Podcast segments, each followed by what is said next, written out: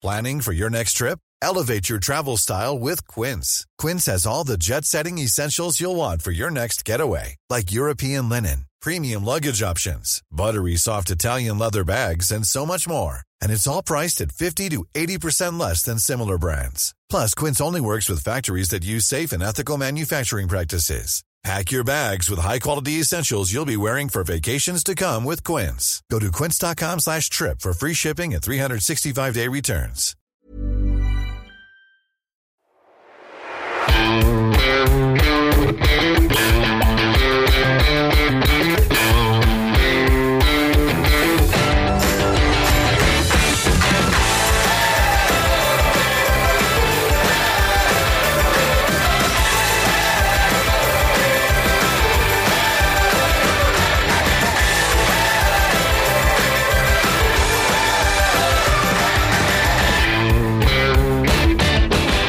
Moin Moin und herzlich willkommen zum Finanzrocker Podcast. Mein Name ist Daniel Kort und ich freue mich, dass du mir jetzt auch nach dieser etwas längeren Sommerpause wieder zuhörst. Ich gehe frisch motiviert ans Werk und deswegen gibt es auch gleich drei Podcast-Folgen zu hören in den kommenden drei Wochen. Das heißt, nächste Woche gibt es ein neues Mixtape zu hören. Und in der Woche drauf, am 20.09., gibt es eine weitere Finanzrocker Podcast-Folge. In dieser Auftaktfolge habe ich Alex Fischer zu Gast. Alex betreibt den Blog Reich mit Plan und den Dividendenalarm. Und er ist finanziell frei. Und genau über diese Punkte sprechen wir in knapp 90 Minuten. Es ist ein sehr unterhaltsames Interview geworden, wie ich finde. Und du kannst mit Sicherheit eine Menge Aspekte aus diesem Interview rausziehen bin auf das Feedback zu diesem Interview sehr gespannt. Ja, und diese Auftaktepisode wird dir präsentiert von www.kritische-anleger.de, dem kritischen Finanzportal. Das Team von kritische Anleger vergleicht und bewertet Finanzprodukte, vor allem Tagesgeld, Festgeld, Crowdinvesting und Girokonten. Abgerundet wird die Plattform von ganz vielen Erfahrungsberichten von Nutzern. Im Bereich Crowdinvesting engagiert sich die Redaktion aktuell verstärkt, nachdem immer mehr Anleger per Crowdinvesting in vermeintlich sichere und hochverzinste Immobilien investieren wollen. Im Rahmen eines monatlichen Crowdinvesting-Tagebuchs investieren die Macher hinter dem Portal jeden Monat 1000 Euro ihres eigenen Geldes, um selbst Praxiserfahrung mit dieser Anlageklasse sammeln zu können. Dabei steht mittlerweile fest, Crowdinvesting hat so seine Tücken. Falls dich das Thema interessiert oder du einfach eine Girokonto-Alternative zu deiner teuren Sparkasse suchst, dann schau doch einfach mal auf www.kritische-anleger.de vorbei. Und wir gehen jetzt ab zum Interview.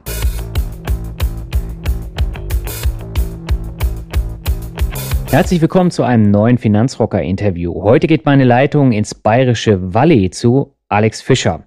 Er betreibt den Blog Reich mit Plan, den Dividendenalarm und er ist finanziell frei. Das heißt, wir haben heute ein breites Themenspektrum für unser Gespräch und ich sage herzlich willkommen im Finanzrocker Podcast, Alex. Schön, dass du da bist. Ja, Grüße zurück aus dem bayerischen Valley. Ach, Valley heißt sagt, es. Nee, Valley sagt man gar nicht. Ich sage immer Valley, weil okay. ich komme ja ursprünglich aus Berlin. Ja. Das heißt hier Wallei, bayerisch Wallei. Wallei, okay. Ja, ist halt bayerisch. Wo liegt denn das? Das liegt so ein bisschen zwischen München und Tegernsee. Ziemlich mittig, in der Nähe von der Autobahn. Okay. Also wenn man nach Österreich über die Autobahn fährt, dann fährt man in der Regel hier bei mir vorbei. Sehr schöne Gegend da. Ja, das ist wohl wahr. Ja, und du kannst da viel wandern gehen, ne? Ja, wir haben auch Seen. Also ja. ich komme ja ursprünglich aus Berlin, da ist das natürlich eher eine Einschränkung, da die Seen ja alle nicht so wirklich miteinander verbunden sind, so ja. wie im Mecklenburgischen. Äh, aber es ist schon angenehm hier. Lebensqualität ist auf jeden Fall zum Vergleich, wo wir früher in Berlin gelebt haben, ähm, deutlich höher, ja. Ja, ich glaube, da kommen wir im Laufe des Gesprächs auch nochmal zu. Gerne. Aber magst du dich kurz nochmal vorstellen? Ein paar Begriffe habe ich ja schon in den Raum geworfen, aber du kannst es wahrscheinlich viel besser nochmal erklären. Ja, also viel besser kann ich es erklären. Mein Name ist nämlich Alex. Alex Fischer. Ja, also nicht der aus Düsseldorf, sondern halt der aus Wallei. Ja. Und ähm, ich bin jetzt 41 Jahre alt geworden und ja, gehe keiner äh, geregelten aktiven Arbeit nach, bin eigentlich zu Hause und bin finanziell frei aufgrund meiner finanziellen Situation, die sich in den letzten Jahren ergeben hat. Bin verheiratet, habe eine äh, noch fünfjährige, bald sechsjährige Tochter. Wir reisen gern und ja, wir haben noch große Ziele im nächsten Jahr vor. Das klingt sehr spannend. Du hast eben das äh, Basswort schon gesagt, finanziell frei. Ich habe es auch schon erwähnt. Das ist so ein Trendthema momentan. Zumindest habe ich so den Eindruck. Also es gibt mittlerweile ganz, ganz viele, auch junge Leute, die das als Ziel angeben. Du bist sogar seit 2014 schon finanziell frei. Vielleicht magst du mal kurz erläutern, was du genau unter finanziell frei verstehst. Ähm, ich unterscheide das jetzt nicht in verschiedene Stufen. Also mhm. da gibt es ja finanzielle Sicherheit und Freiheit und Unabhängigkeit. Äh, das liest man auch oft.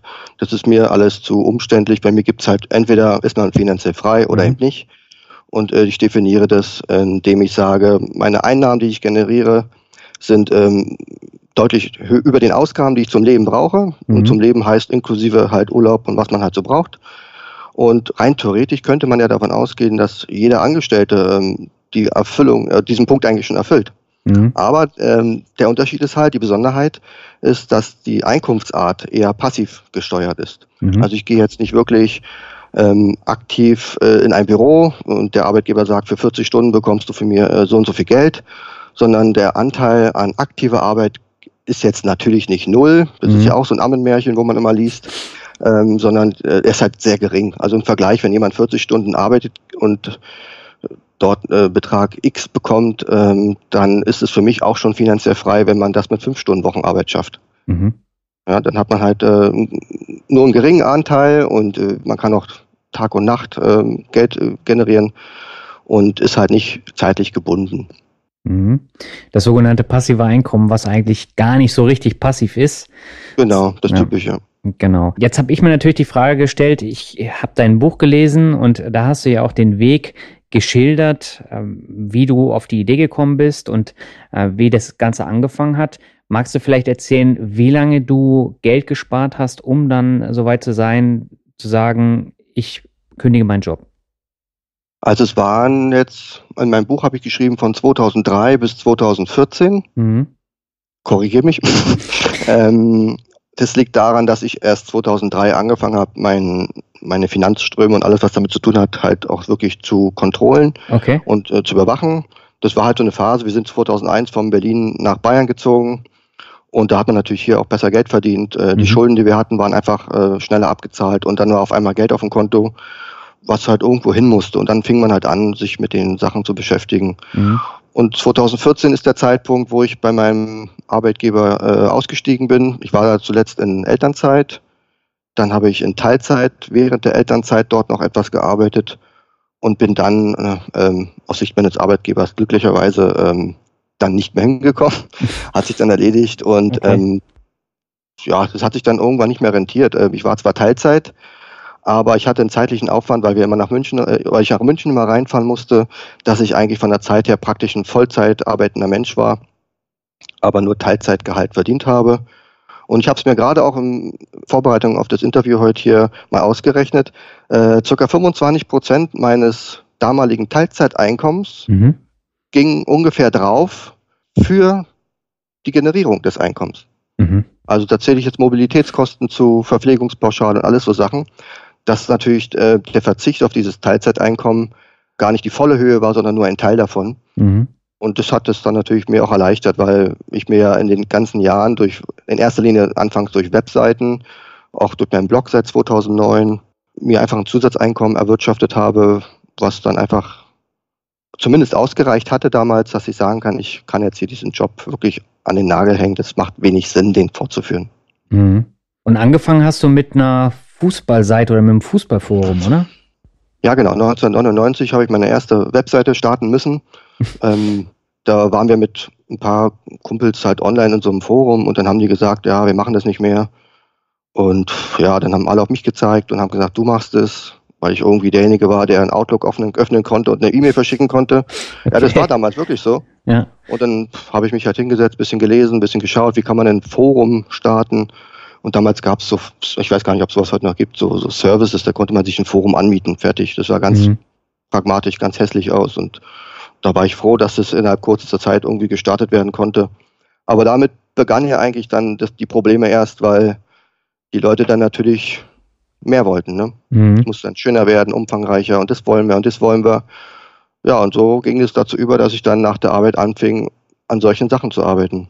Mhm. Und gar nicht mit dem Hintergrund, damit Geld zu verdienen, sondern einfach nur der Sache wegen, damit wir da uns gemütlich treffen können. Meine Fußball ist ja nur fast jeden Tag. Also jetzt bin ich nicht mehr so up to date im Fußball, aber mhm. ich glaube, jeden Tag spielt irgendwo irgendwer und wenn nicht, dann gibt es auch noch Tennis und, und Basketball und, und das ist das Problem bei dem Thema damals für mich, dass es täglich, täglich verfügbar ist, ja. Mhm. Und heute muss ich sagen, ist es ähm, ein Segen der Online-Welt, die, die, die, tägliche Verfügbarkeit, ja. Also mhm. die Themen, die im Internet am besten laufen, sind die, die sich täglich ändern. Ja, das ist zum Beispiel Sport, das ist Börse. Mit Wetter jetzt noch nicht, aber das sind so Themen, ja. Ja, und ähm, das war dann so die Basis, dass du dann auch gesehen hast, es kommen Anfragen rein bezüglich Werbung. Also ich, ich habe gelesen, du äh, hattest viele Anfragen von Wettanbietern damals, die ja. dann da Werbung schalten wollten. Wie entwickelt man denn das Konzept für weitere Webseiten, für weitere Einnahmen? Weil irgendwann ist das Thema ja dann auch so ein bisschen durch, ne, mit den Wetten. Ja, der, der Vorteil war, dass es ein Forum war. Das heißt, es ging weniger um Inhalt erstellen, wie jetzt heute in so einem Blog. Mhm. Ne, du sagst, du möchtest ein Thema beschreiben, recherchierst und äh, veröffentlichst dann einen Artikel, sondern es ging einfach nur darum, ähm, das ein bisschen zu moderieren, zu organisieren. Morgen ist Champions League, am Samstag ist Bundesliga. Dann hat man so ein bisschen die Community beisammengehalten und moderiert. Mhm. Und da sind natürlich zahlungskräftige Kunden für bestimmte Produkte und dann haben die sich einfach gemeldet und haben gesagt, du mach mal, kriegst hier ein Abzeichen auf der Stirn, so ungefähr war das am Anfang. Mhm. Und habe ich gesagt, ja gut, dann nimmst du mal halt ein Abzeichen. Und irgendwann hast du dir gedacht, ähm, ja gut, so langsam können wir auch mal ein bisschen mit über Geld reden hier. Also und ja, und das Problem bei diesen Anbietern war oft, dass sie halt immer mit dem Partnerprogramm geworben haben. Das heißt, ich habe ständig Werbung gemacht für irgendwelche Anbieter, mhm. aber habe da eigentlich wenig Geld verdient, weil irgendwie hatten ja dann alle ein Konto. Das ja. ist so wie heute mit DKB und wie sie alle Werbung machen. Und dann habe ja. ich irgendwann gesagt, nee, mache ich nicht mehr und bin dazu übergegangen, Werbeplätze zu vermieten. Also wer den haben will, den Platz, der bezahlt dafür, egal was das für eine Werbung ist. Mhm. Und das lief dann deutlich besser, was natürlich dann dazu geführt hat, dass ich sage, wenn das hier klappt, dann klappt es doch auch mit anderen oder ähnlichen Themen. Mhm. Und so habe ich rund um Sport, Sportbereich und Wettbereich verschiedene Webseiten aufgebaut. Nicht jetzt wieder eine Community, halt mal einen Blog, mal eine Nischenseite, mal habe ich Buchmacher vorgestellt. Und ja, und dann kann man das Konzept in weiten Teilen schon kopieren und gleichzeitig was ganz Neues schaffen. Mhm. Und dann hast du natürlich deine Datenbank mit Ansprechpartnern, schickst du eine Mail raus und sagst du, hier, gibt's noch was? Und dann sagen die, hey, cool, ich will auch dabei sein. Ne? Ja also wenn du, wenn du eins hast, was gut läuft, dann also tue ich mich leicht, dann zu sagen, okay, in einer gewissen Abwandlung kann man da schon was Neues schaffen. Mhm. Und dann kamen die Einnahmen tütenweise, würde ich mal sagen. Also du hast dann schon ordentlich Einnahmen erwirtschaftet, wusstest aber nicht so ganz, wie du ähm, das anlegen solltest, oder? So habe ich das zumindest in Erinnerung. Und das war so der Anfang, dass du dich mit Aktien auseinandergesetzt hast. Ja, das war, ich habe damals Bodo Schäfer gelesen okay. und auch Markus Frick Wobei der war ja dann zum Schluss mehr der Zocker. Aber im Grunde äh, von ihren Büchern her, muss ich sagen, waren die schon sehr inspirierend, mhm. weil es halt immer darum ging, ähm, dass man einfach investieren muss, ja, und nicht nur ja. ums Sparen und, und der Vorteil war, dass wir halt hier gut verdient haben in München. Das Geld haben wir in voller Höhe nicht gebraucht zum Leben, das war übrig geblieben. Und dann hast du es irgendwann 5.000, dann 10.000 und dann denkst du dir, naja, jetzt müssen wir mal was machen. Und mhm. dann habe ich genauso wie jeder andere auch, also wie ich auch bei den Webseiten wenig Ahnung hatte, äh, mich mit dem Thema befasst, viele Altlasten entsorgt, wie Versicherungen, irgendwelche Sparpläne, irgendwelche fondgebundenen, ach, denn kann, wenn du es schon nicht mehr aussprechen kannst, weißt, dann da habe ich schon gleich gekündigt. Also ja. und, und, und man muss halt unterscheiden, das eine waren Produkte, aber ich hatte nicht ein, eine Aktie oder sowas, weißt ich hatte mhm. wirklich nur Produkte. Ja. Und ja, das habe ich alles auf Null gesetzt und habe dann angefangen, mich mit dem Thema zu befassen. Mein, mein Blog hier, der, der Finanzblog, hat sich ja anfangs auch nur damit befasst, wie man Geld einnimmt und wie man Ausgaben spart. Mhm. Um was anderes ging es bei mir gar nicht. Immer nur, wie kann man die Sparquote erhöhen. Das habe mhm. ich so eine ganze Weile gemacht. Wie war der Erfolg damals? Äh, ja gut, ähm, die Reichweite, die ich heute habe, hatte ich damals natürlich nicht, aber mhm. ähm, das ähm, sollte weniger also ich habe das weniger nach außen gemacht, um den Leuten Themen anzubieten, sondern es war eher so für mich so wie ein Tagebuch, dass okay. ich sage, das was die Themen, die mich jetzt be beschäftigen, um die schreibe ich dort. Da mhm. tue ich mich halt leicht. Ne? Ja. So als wenn ich heute über Anleihen schreiben müsste, dann würde ich mich halt nicht leicht tun, weil ich habe halt mit Anleihen nichts zu tun. Mhm. Und nachdem die Phase bei mir irgendwann ins Blut übergegangen ist, also Thema Geldkreislauf, wie ich das in meinem anderen Buch beschreibe, mhm. dass es halt, wenn du das einmal eingerichtet hast, dann kommen die Einnahmen und dann zapfst du da genug ab, dann achtest du auf die Ausgaben und dann ist es wie so ein Schneeball, der dann immer größer wird. Mhm. Und dann ist es einfach bei mir dann so gewesen, dass ich mich damit befasst habe, wie kann man denn jetzt so ein Depot aufbauen? Mhm. Damals war auch ETFs und so gar nicht noch so, so das Thema. Da ging es mehr um, um Fonds oder überhaupt um die Struktur, mhm. dass man zum Beispiel 10% in Edelmetalle macht. Und einfach so, und um so eine Themen ging es dann im, in, im zweiten Launch meines Blogs. Und da habe ich gar nicht mehr geschrieben über, wie man Strom spart oder Autoversicherungstausch. Das hat mich dann persönlich nicht mehr interessiert und habe ich dann auch nicht mehr bespielt. Und ja, so mache ich es im Grunde auch heute noch. Ne? Mhm. Was ich interessant fand, in deinem Buch hast du ja auch immer wieder den Ratschlag gegeben, wenn man anfängt mit dem Sparen, sollte man bis zu einer gewissen Summe, 50.000 Euro waren es, glaube ich, in ETFs sparen, weil man einfach nicht breit genug streuen kann mit Einzelaktien. Ab 50.000 hat man dann die Möglichkeit, in Einzelaktien zu gehen, weil man dann ähm, breiter diversifizieren kann und äh, dann lohnt es sich erst. Hast du es genauso gemacht?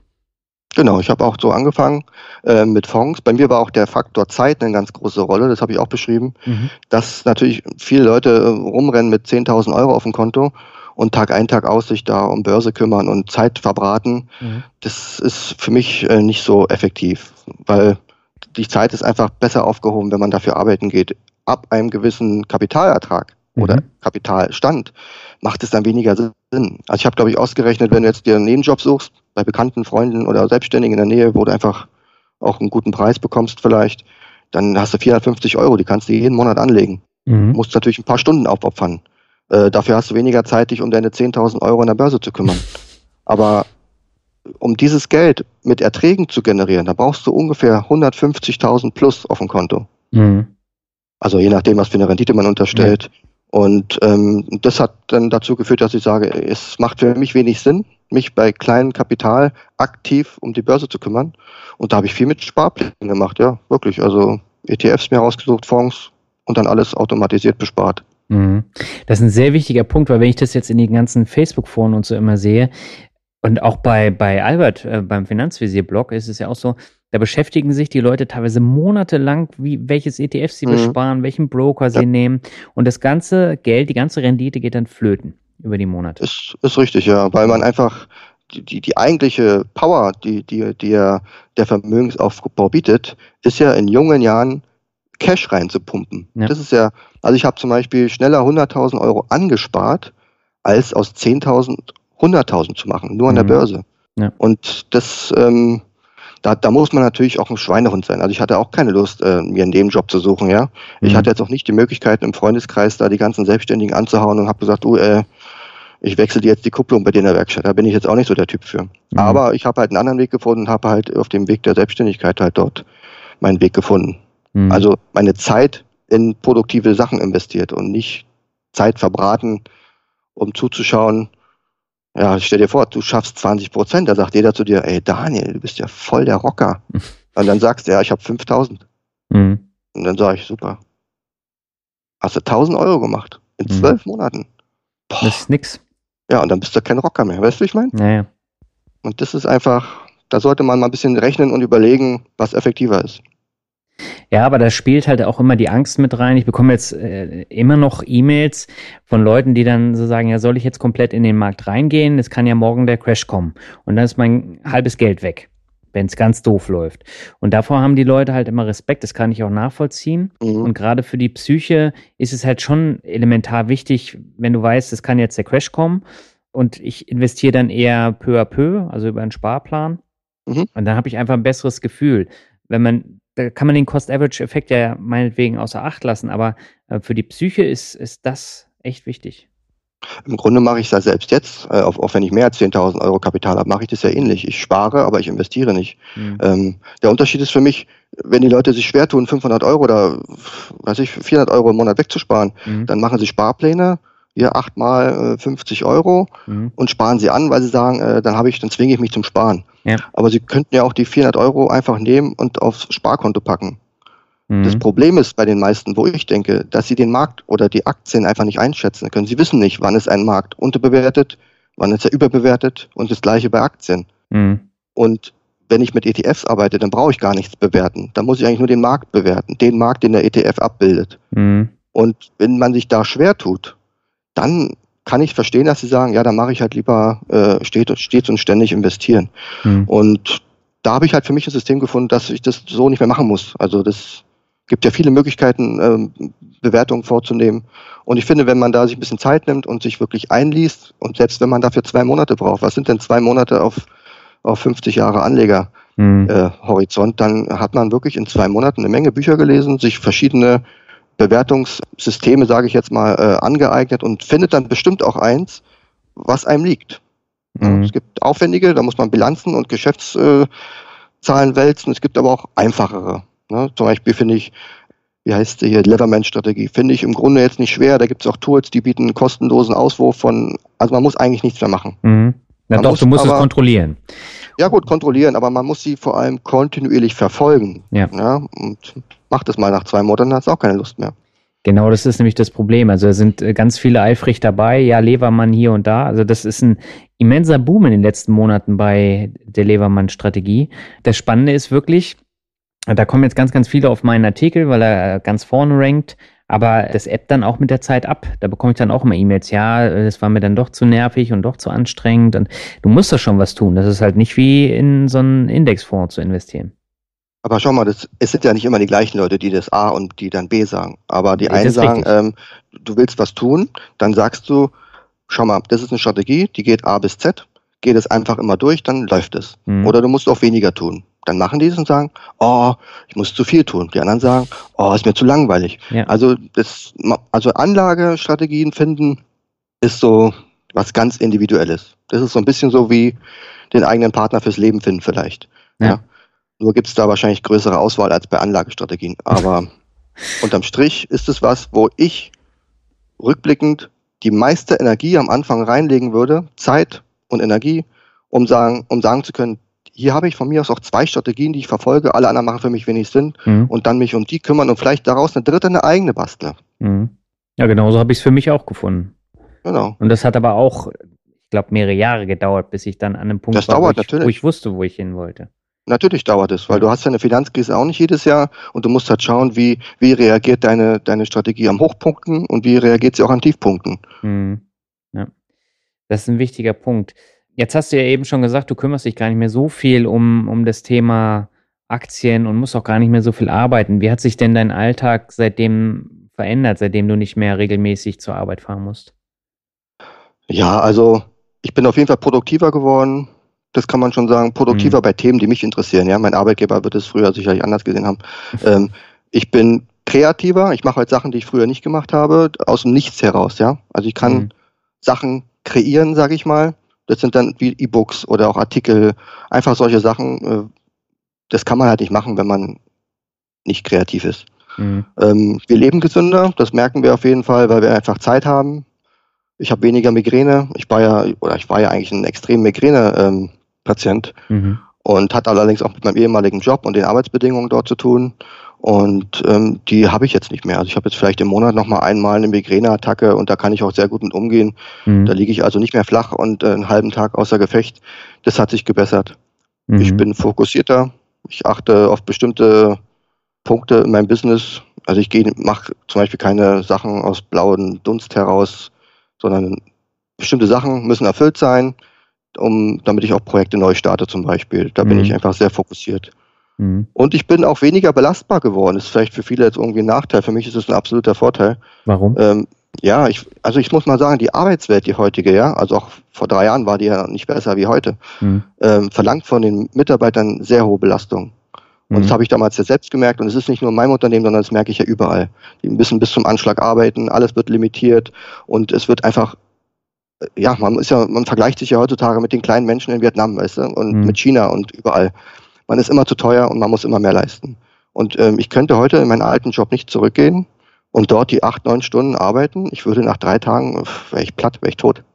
Mhm. Weil einfach mein Körper sich, ich sag mal, zurückgeneriert hat in die aktuelle Welt, wo ich halt auch nicht viel mache. Also mhm. ne, ähm, arbeitstechnisch gesehen, Belastung, Stress, und wenn du von heute auf morgen dann wieder 150 Prozent bringen musst und äh, am Rad drehst wie bekloppt und dann noch äh, drei Stunden Fahrzeit hast hin und zurück, da reicht es bei mir, glaube ich, drei Tage und ich sage, das war's, Leute. Also so geht's nicht weiter. Mhm. Und das ist aber ähm, aus meiner Sicht natürlich ein Vorteil. Wenn ich jetzt wieder anfangen müsste irgendwo, mhm. äh, würde ich denen gleich sagen, also Leute belastbar und so ist bei mir jetzt nicht mehr so. Da würde ich aber auch kein Unternehmen einstellen.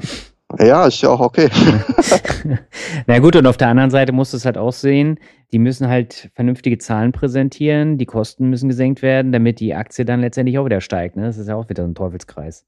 Genau, und das mache ich ja auch als, als, als Unternehmer. Ne? Mhm. Natürlich im minimalen Rahmen, ja. ja. Ich konzentriere mich auf, auf ertragreiche Projekte mhm. oder auf, auf Facetten oder Teile, wo ich sage, hier lohnt es sich weiterzumachen oder zu investieren. Und andere Sachen lasse ich dann weg.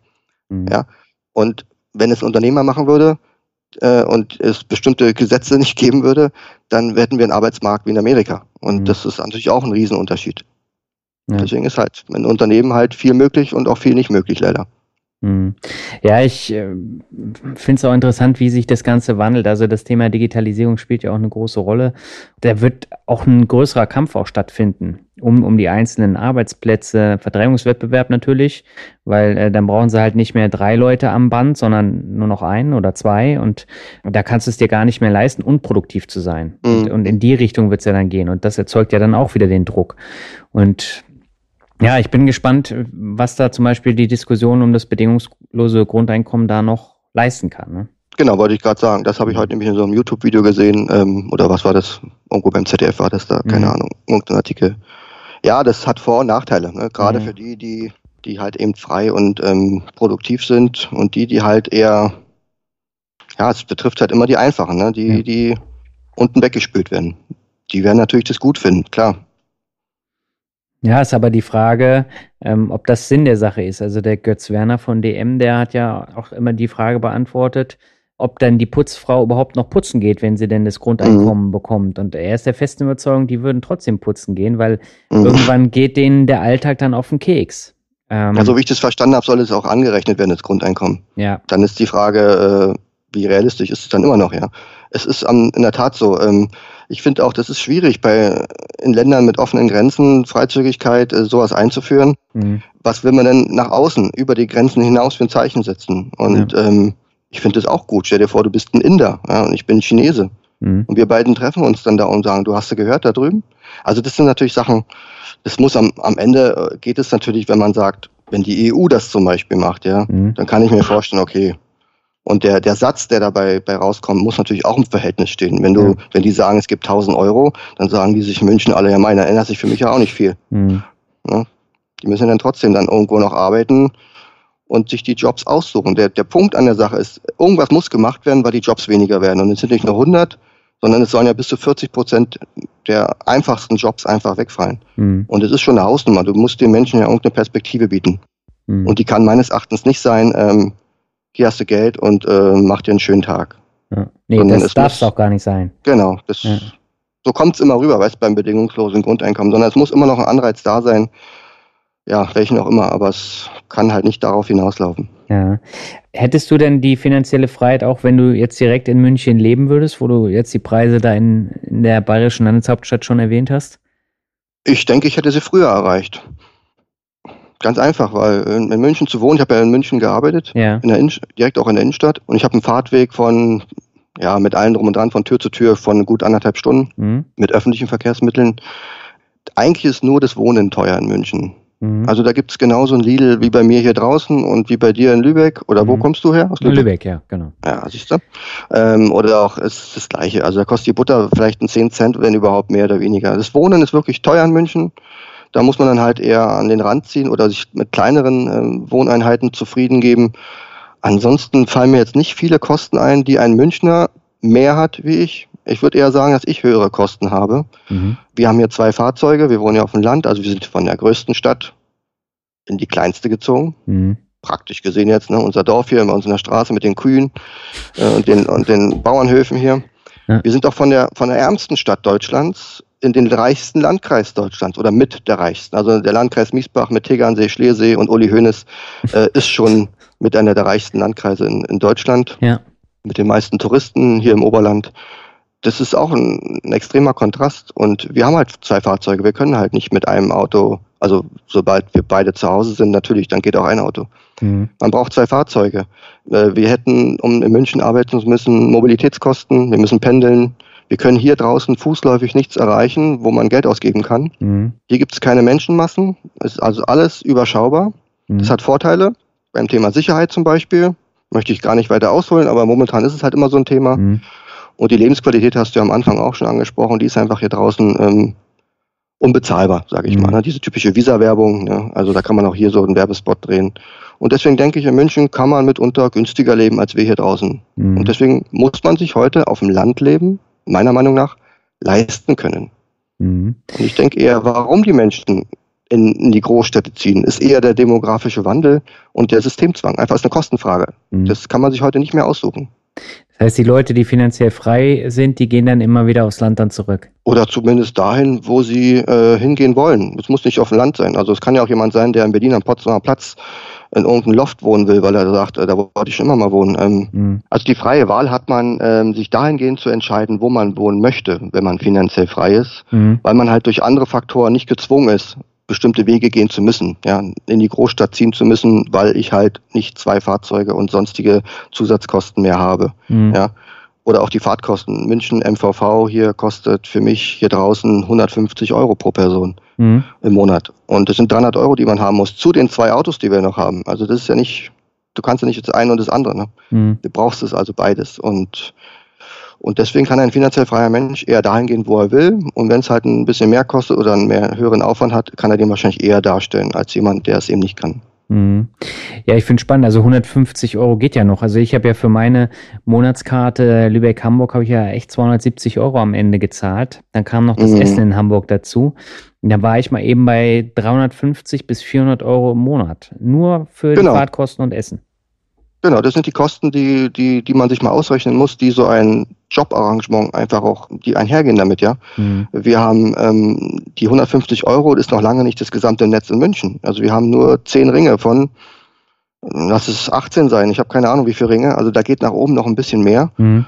Und ähm, zwei Autos brauche ich ja trotzdem. Ich muss ja zum Bahnhof kommen. Ich wohne ja zum Glück nicht auch im Bahnhof, ne? Okay, im Bahnhof habt ihr da wahrscheinlich gar nicht in Valais. Nee, im Ballei gibt es keinen. Aber im Nachbarort haben wir natürlich einen. Okay. Kostet dann extra, ne? Plus 150, ne? Mhm. Okay. Jetzt stelle ich mir die Frage, du wohnst schön auf dem Land, hast ja die ganzen Vorteile auch schon gesagt. Du hast jetzt keine Kollegen mehr, du hast auch keinen richtigen Austausch mehr, oder fühlst du dich da nicht auch so ein bisschen isoliert? Also grundsätzlich bin ich eher ein ruhiger Typ. Ich brauche nicht das ganze Teamwork und alles, aber unabhängig davon habe ich das natürlich. Also mhm. das, das ist natürlich immer so in den Köpfen, ne, dass ich da in meiner Kabine sitze oder im Keller und dann ich habe, ich stehe im ständigen Kontakt mit, mit anderen ähm, Freelancern und anderen freien Menschen. Das ist dann natürlich nicht, dass man ständig sich trifft, so wie mhm. letztens mit dem Florian Günther da auf dem äh, Campingplatz, hätte ich jetzt fast gesagt, auf dem Golfplatz, da haben wir ein Video gemacht. Ja. Ähm, nee, man, man telefoniert, man skypt und äh, man hat halt auch viel über ähm, Projekte zu tun, mhm. ähm, so dass ich auch sage, ähm, ich muss da nicht ständig Leute um mich rum haben. Also ich bin da wirklich eher der, der ruhige. Berlin hat mich geprägt viele Jahre dass ich einfach auch viele Jahre brauche, um den Gegenpol mal zu genießen. okay.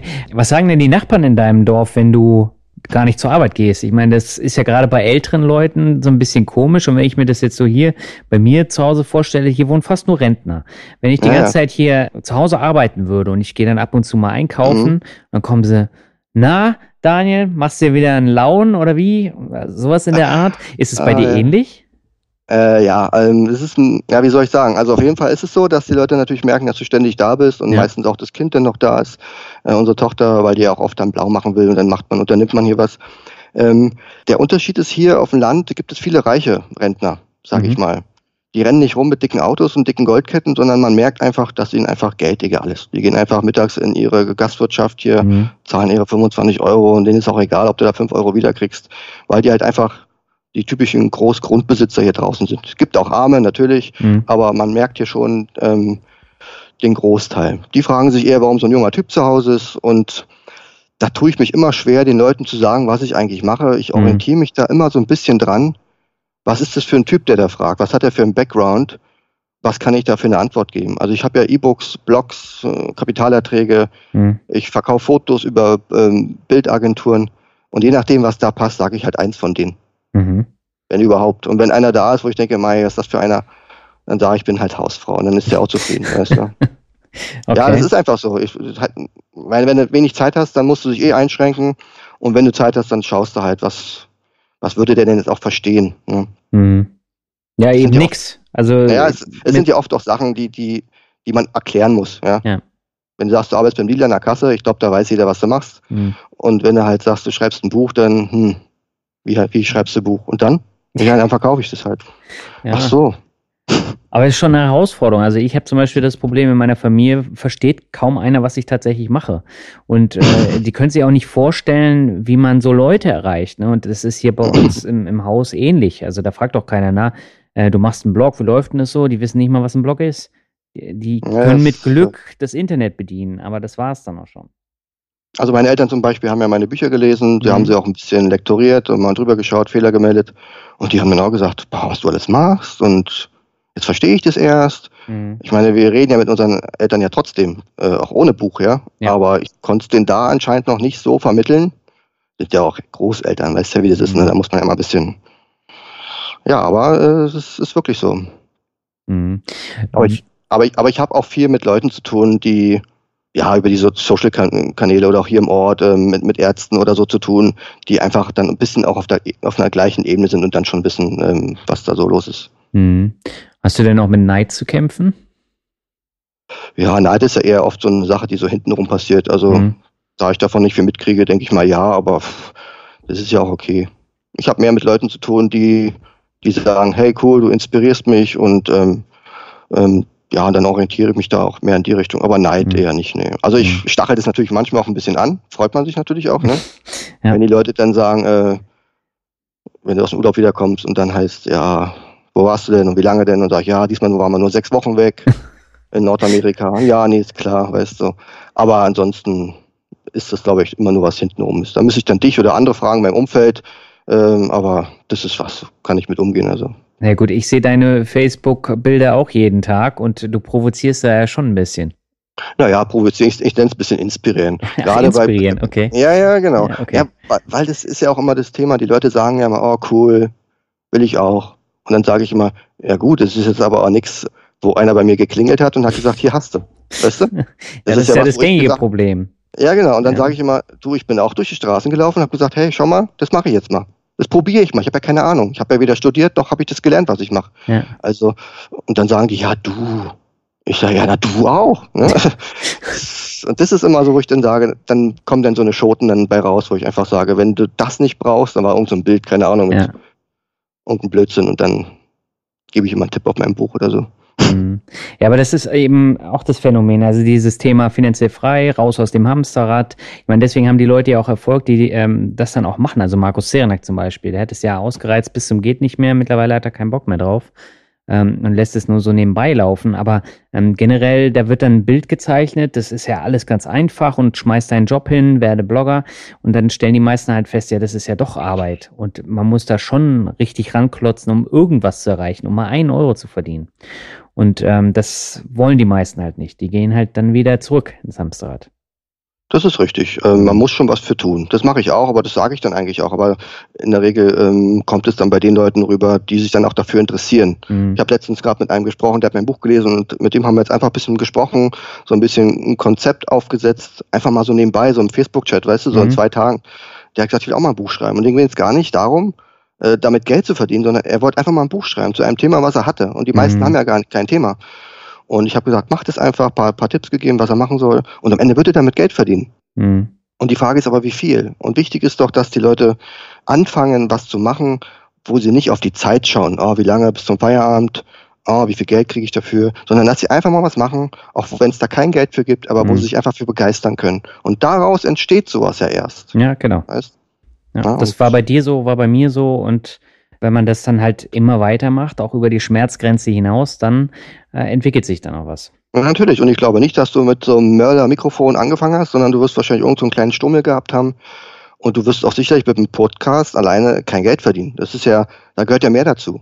Weißt du? du wir, wir beide reden ja nicht Ja. als erster Interviewpartner. Dann lädst du es online hoch und dann gehst du zur Bank und sagst, ey, hier ist ja überhaupt nichts. Also da Ja, ja. gehört schon Konzept dazu. Und, und ich glaube, bei den meisten äh, scheitert es einfach so ein bisschen an der Blauäugigkeit und an, an so einem Konzept. Ja. Aber da kann man ja mit erfahrenen Leuten sprechen. Also. Naja, ich meine, wir tauschen uns ja auch aus und äh, wir haben uns ja. ja. auch auf dem Bloggertreffen in Kassel ausgetauscht. Und, da habe ich dich ja gefragt. Das Erste, was ich gefragt habe, mal verdient man beim Podcast überhaupt Geld? Ja. Da hast du gesagt, nö, erstmal eigentlich nicht. Sondern man hat halt viele Leute, die einem folgen ja. und dann hast du ja deinen Blog und über diesen ganze Spektrum ging das. Ich, also selbst ich als Erfahrener habe mich da schwer getan, dachte mir, ich verdiene beim Podcast Geld, ich weiß auch nicht. Also, hm. Da sieht man ja auch nicht so wie bei YouTube, äh, dass schon fünf Leute zugucken, weißt ja. ja, das entwickelt sich. Also mittlerweile ist es dann schon so, dass einerseits die Konkurrenz sehr, sehr groß ist. Also äh, wenn du da nicht. Der Albert oder wie? ja, Albert, ah, Albert auch, ne? Der Finanzvisier rockt hat jetzt mehr Hörer als mein Podcast, aber es liegt an der Sommerpause. Ähm, so, weil nein, sie ältere sind wahrscheinlich. Äh, genau, genau. Mhm. Ähm, nein, aber generell, also die, die, ähm, Konkurrenz jetzt gerade im Wirtschaftsbereich, die ist so dermaßen hoch und wenn du da halt immer nur das Gleiche bringst oder mhm irgendwelche langweiligen Schoten, dann entwickelt sich da auch nichts. Und dann wird auch keiner anfragen und sagen, ja, ich möchte mal als Sponsor da rein oder sonst wie. Mhm. Und ähm, wie lange habe ich gebraucht, bis da die erste Anfrage kam? 50 Folgen? 55 Folgen? Ich weiß es nicht. Aber das war sehr, sehr lang und beim Blog genauso. Ich meine, da habe ich dann den ersten Preis gewonnen, äh, da habe ich Preisgeld bekommen und dann hatte ich dann schon mal vierstellige mhm. Einnahmen. Aber, stimmt, da hast du mal irgendwo gewonnen, habe ich gesehen, stimmt. Ja, das war der zweite Platz, aber der war mit 2000 Euro dotiert. Ne? Und, ja, ähm, aber wenn der erste eine Gurke ist, dann hast du eigentlich gewonnen. Wer auch immer der erste war, mein Gott. Ja, da ging es um Bitcoin. Das war so ein Bitcoin-Block, ah, okay. der da. Eieiei, Bitcoin ist ja auch so gefährlich. Nee, der war hinter mir, stimmt. Nee, das war Ach ein so, anderer. Ne? Ja, aber egal. Ähm, aber mal, wenn, wenn, wir jetzt so ein bisschen Bitcoin, äh, so, ja, Bitcoin ist schon ein äh, interessantes Thema und so, du, dann bleiben die jetzt alle dran. Ja, aber das war vor zwei Jahren. Also Ach so, war, okay. war vor zwei Jahren und Bitcoin ist ja jetzt erst dieses Riesenthema, wo dann wirklich die, die normalen Leute, die sagen, Aktien sind Zockerei, die gehen jetzt voll mit ein paar tausend Euro in Bitcoin und mhm. äh, hoffen drauf, dass sie dann nicht mehr arbeiten müssen. Hatte ich genau die Woche erst. Ja, ja. Den Leuten, die Leute, mit denen du sprichst, die sagen Bitcoin und sage ich, okay, sag mal, wie viele Aktien hast du schon mal gehabt? Ach, Aktien, viel zu risikovoll. Ja gut, sag ich, hast schon recht, da geht's halt nicht nur monatelang nach oben. Aber das sind Erfahrungen, also Tulpen, Tulpenblase, sollen sie ja. mal machen. Und am Ende ist es ja auch ihnen gegönnt. Also dann ist es aber nichts mit Können, sondern ist dann halt auch ein bisschen Glück, ja, und Risiko, weil das ist wie so ein bisschen Casino, ja. ja. Ja gut, hast du bei den Aktien aber auch, wenn du da blauäugig an irgendeine Aktie rangehst und die kaufst. Naja. naja, aber bei so einer BSF kann ich zumindest nachts ruhig schlafen, weißt du? Ja, das auf jeden Fall. Wenn da nicht gerade ein Ventil platzt oder so. Ja gut, aber das haben die vor zweieinhalb Jahren von VW auch gesagt, ne? das darf man nicht vergessen, ne? Und dann hast du auch unruhige äh, Nächte oder Telekom. Aber wo wir gerade schon beim Thema sind, lass uns das doch nochmal ein bisschen vertiefen. Du hast deinen Blog ja schon vorgestellt und äh, wie die Anfänge da waren, reich mit Plan. Mittlerweile steht es auch nicht mehr so im Fokus, weil du, ich meine, das hattest du im Buch geschrieben, ähm, reich mit Plan stinkt, äh, äh hört sich immer nach dieser... Stinkt. ja, ist gut, lässt. reich mit Plan hört sich immer so nach Abzockerschiene an. Das wollte ich äh, sagen. Ja, das, das, das ist meiner Erfahrung geschuldet, die ich am Anfang ja null hatte muss man ganz klar sagen. Ja. Ich würde so einen Titel heute natürlich auch nicht mehr wählen. Mhm. Ähm, äh, heute heißen sie ja alle Finanzfuchs und keine Ahnung, also irgendwie so ein Doppelbegriff. Reich mit Plan, es war einfach damals. Ähm, ich hatte damals das Gefühl, dass ich jetzt reich werde. Das ist einfach so blöd, wie das klingt. Ja. Weil ich einfach gemerkt habe, das Geld wird immer mehr und wir konnten unser Leben ganz normal äh, fortführen, ohne das auszureizen, weil wir das alles auf den Kopf kloppen, sondern mhm. es bleibt halt was übrig und es bleibt ordentlich was übrig. Und da habe ich gedacht, du, so wird man anscheinend reich. Habe ich mir dann so wie so eine Erkenntnis. Ach, schau an. Und dann ist es aus einer, also ich hatte dann schon Themen und Artikel und alles fertig und musste endlich diese Domain irgendwie registrieren. Mhm. Und habe dann da gesessen und gesagt, komm, mach jetzt irgendwas, habe da ewig rumgespielt, habe gesagt, jetzt ist jetzt auch egal. Mhm. Ich habe dann immer gedacht früher, der Name ist eh nicht so wichtig, weil ich ja so gutgläubig bin und denke, die speichern sich das ja eh alle irgendwo in Favoriten ab und so. Mhm. Das ist ja auch der Grund, warum ich seit, ich glaube letztes Jahr, was ist denn jetzt 2017, oder vorletztes Jahr, weiß ich gar nicht, habe ich überhaupt erst einen Newsletter gestartet. Bin ja der letzte im Internet, der überhaupt einen Newsletter gelauncht hat. Echt? Das habe ich also gar nicht ja. mitbekommen. Ja, siehst du, weil ich ja keinen hatte. Und, Na gut, äh, ich habe deinen jetzt schon seit mindestens einem Jahr abonniert. Das ist doch gut. Ja. Also du kannst den auch deabonnieren, wenn er dir nicht gefällt. Also das, das ist mir wirklich wichtig, dass den wirklich nur Leute lesen, die sich auch mit Thema Dividenden und dem ganzen drumherum beschäftigen. Und Leute, die sagen, ey, du redest ja gar nicht über DFs, dann denke ich, dann ist es ein Zeichen für dich. Also ich will mich da wirklich fokussieren und ähm, da bin ich jetzt beim Thema Dividenden halt angekommen halt, ne? Mhm. Und da kommen wir auch zum eigentlichen Projekt, was du immer in den Vordergrund stellst, nämlich der Dividendenalarm. Was steckt denn da dahinter? Was ist denn der Dividendenalarm? Der Dividendenalarm, so nenne ich meine Strategie. Mhm. Also ähm, normalerweise kann man ja sagen, ich ähm, verfolge die Dividendenstrategie, aber eine Strategie, da gehört ja ein bisschen mehr dazu, außer dass man Dividendenaktien kauft. Sondern mhm. eine Strategie braucht ja Regeln, Bedingungen ähm, für Einstiege, für Ausstiege, wenn man das möchte. Mhm. Und, und deswegen nenne ich es halt Dividendenalarm, weil der Alarm äh, ist so ein Zeichen für Sirene, der gibt mir einfach äh, einen Alarm, sobald irgendwas Wichtiges passiert. Mhm. Und ich habe da halt auch lange nach so einem System gesucht. Ähm, so eine Mischung aus Warren Buffett, wenig tun, nicht ständig am Markt beobachten müssen oder wie viele den Rechner anmachen, irgendein Portal aufrufen und sagen, so was kaufen wir denn heute? Mhm. Und dann ewig durch Kurslisten gehen. Das will ich alles gar nicht haben, sondern ich will einfach praktisch meinen Rechner gar nicht anmachen müssen. Und dann kriege ich halt eine Mail und da steht, jetzt ist entweder der Markt reif, ob nur nach oben oder nach unten, sei jetzt mal dahingestellt. Mhm. Und gleichzeitig sagt das System mir auch, und jetzt, wo das reif ist, schaust du dir die Aktien an. Mhm. Und nur die. Und dann reicht mir das schon. Dann habe ich dann meine 20, 30 Aktien, die ich dann da mir anschaue. Und aus denen entscheide ich dann einfach, welche ich kaufe.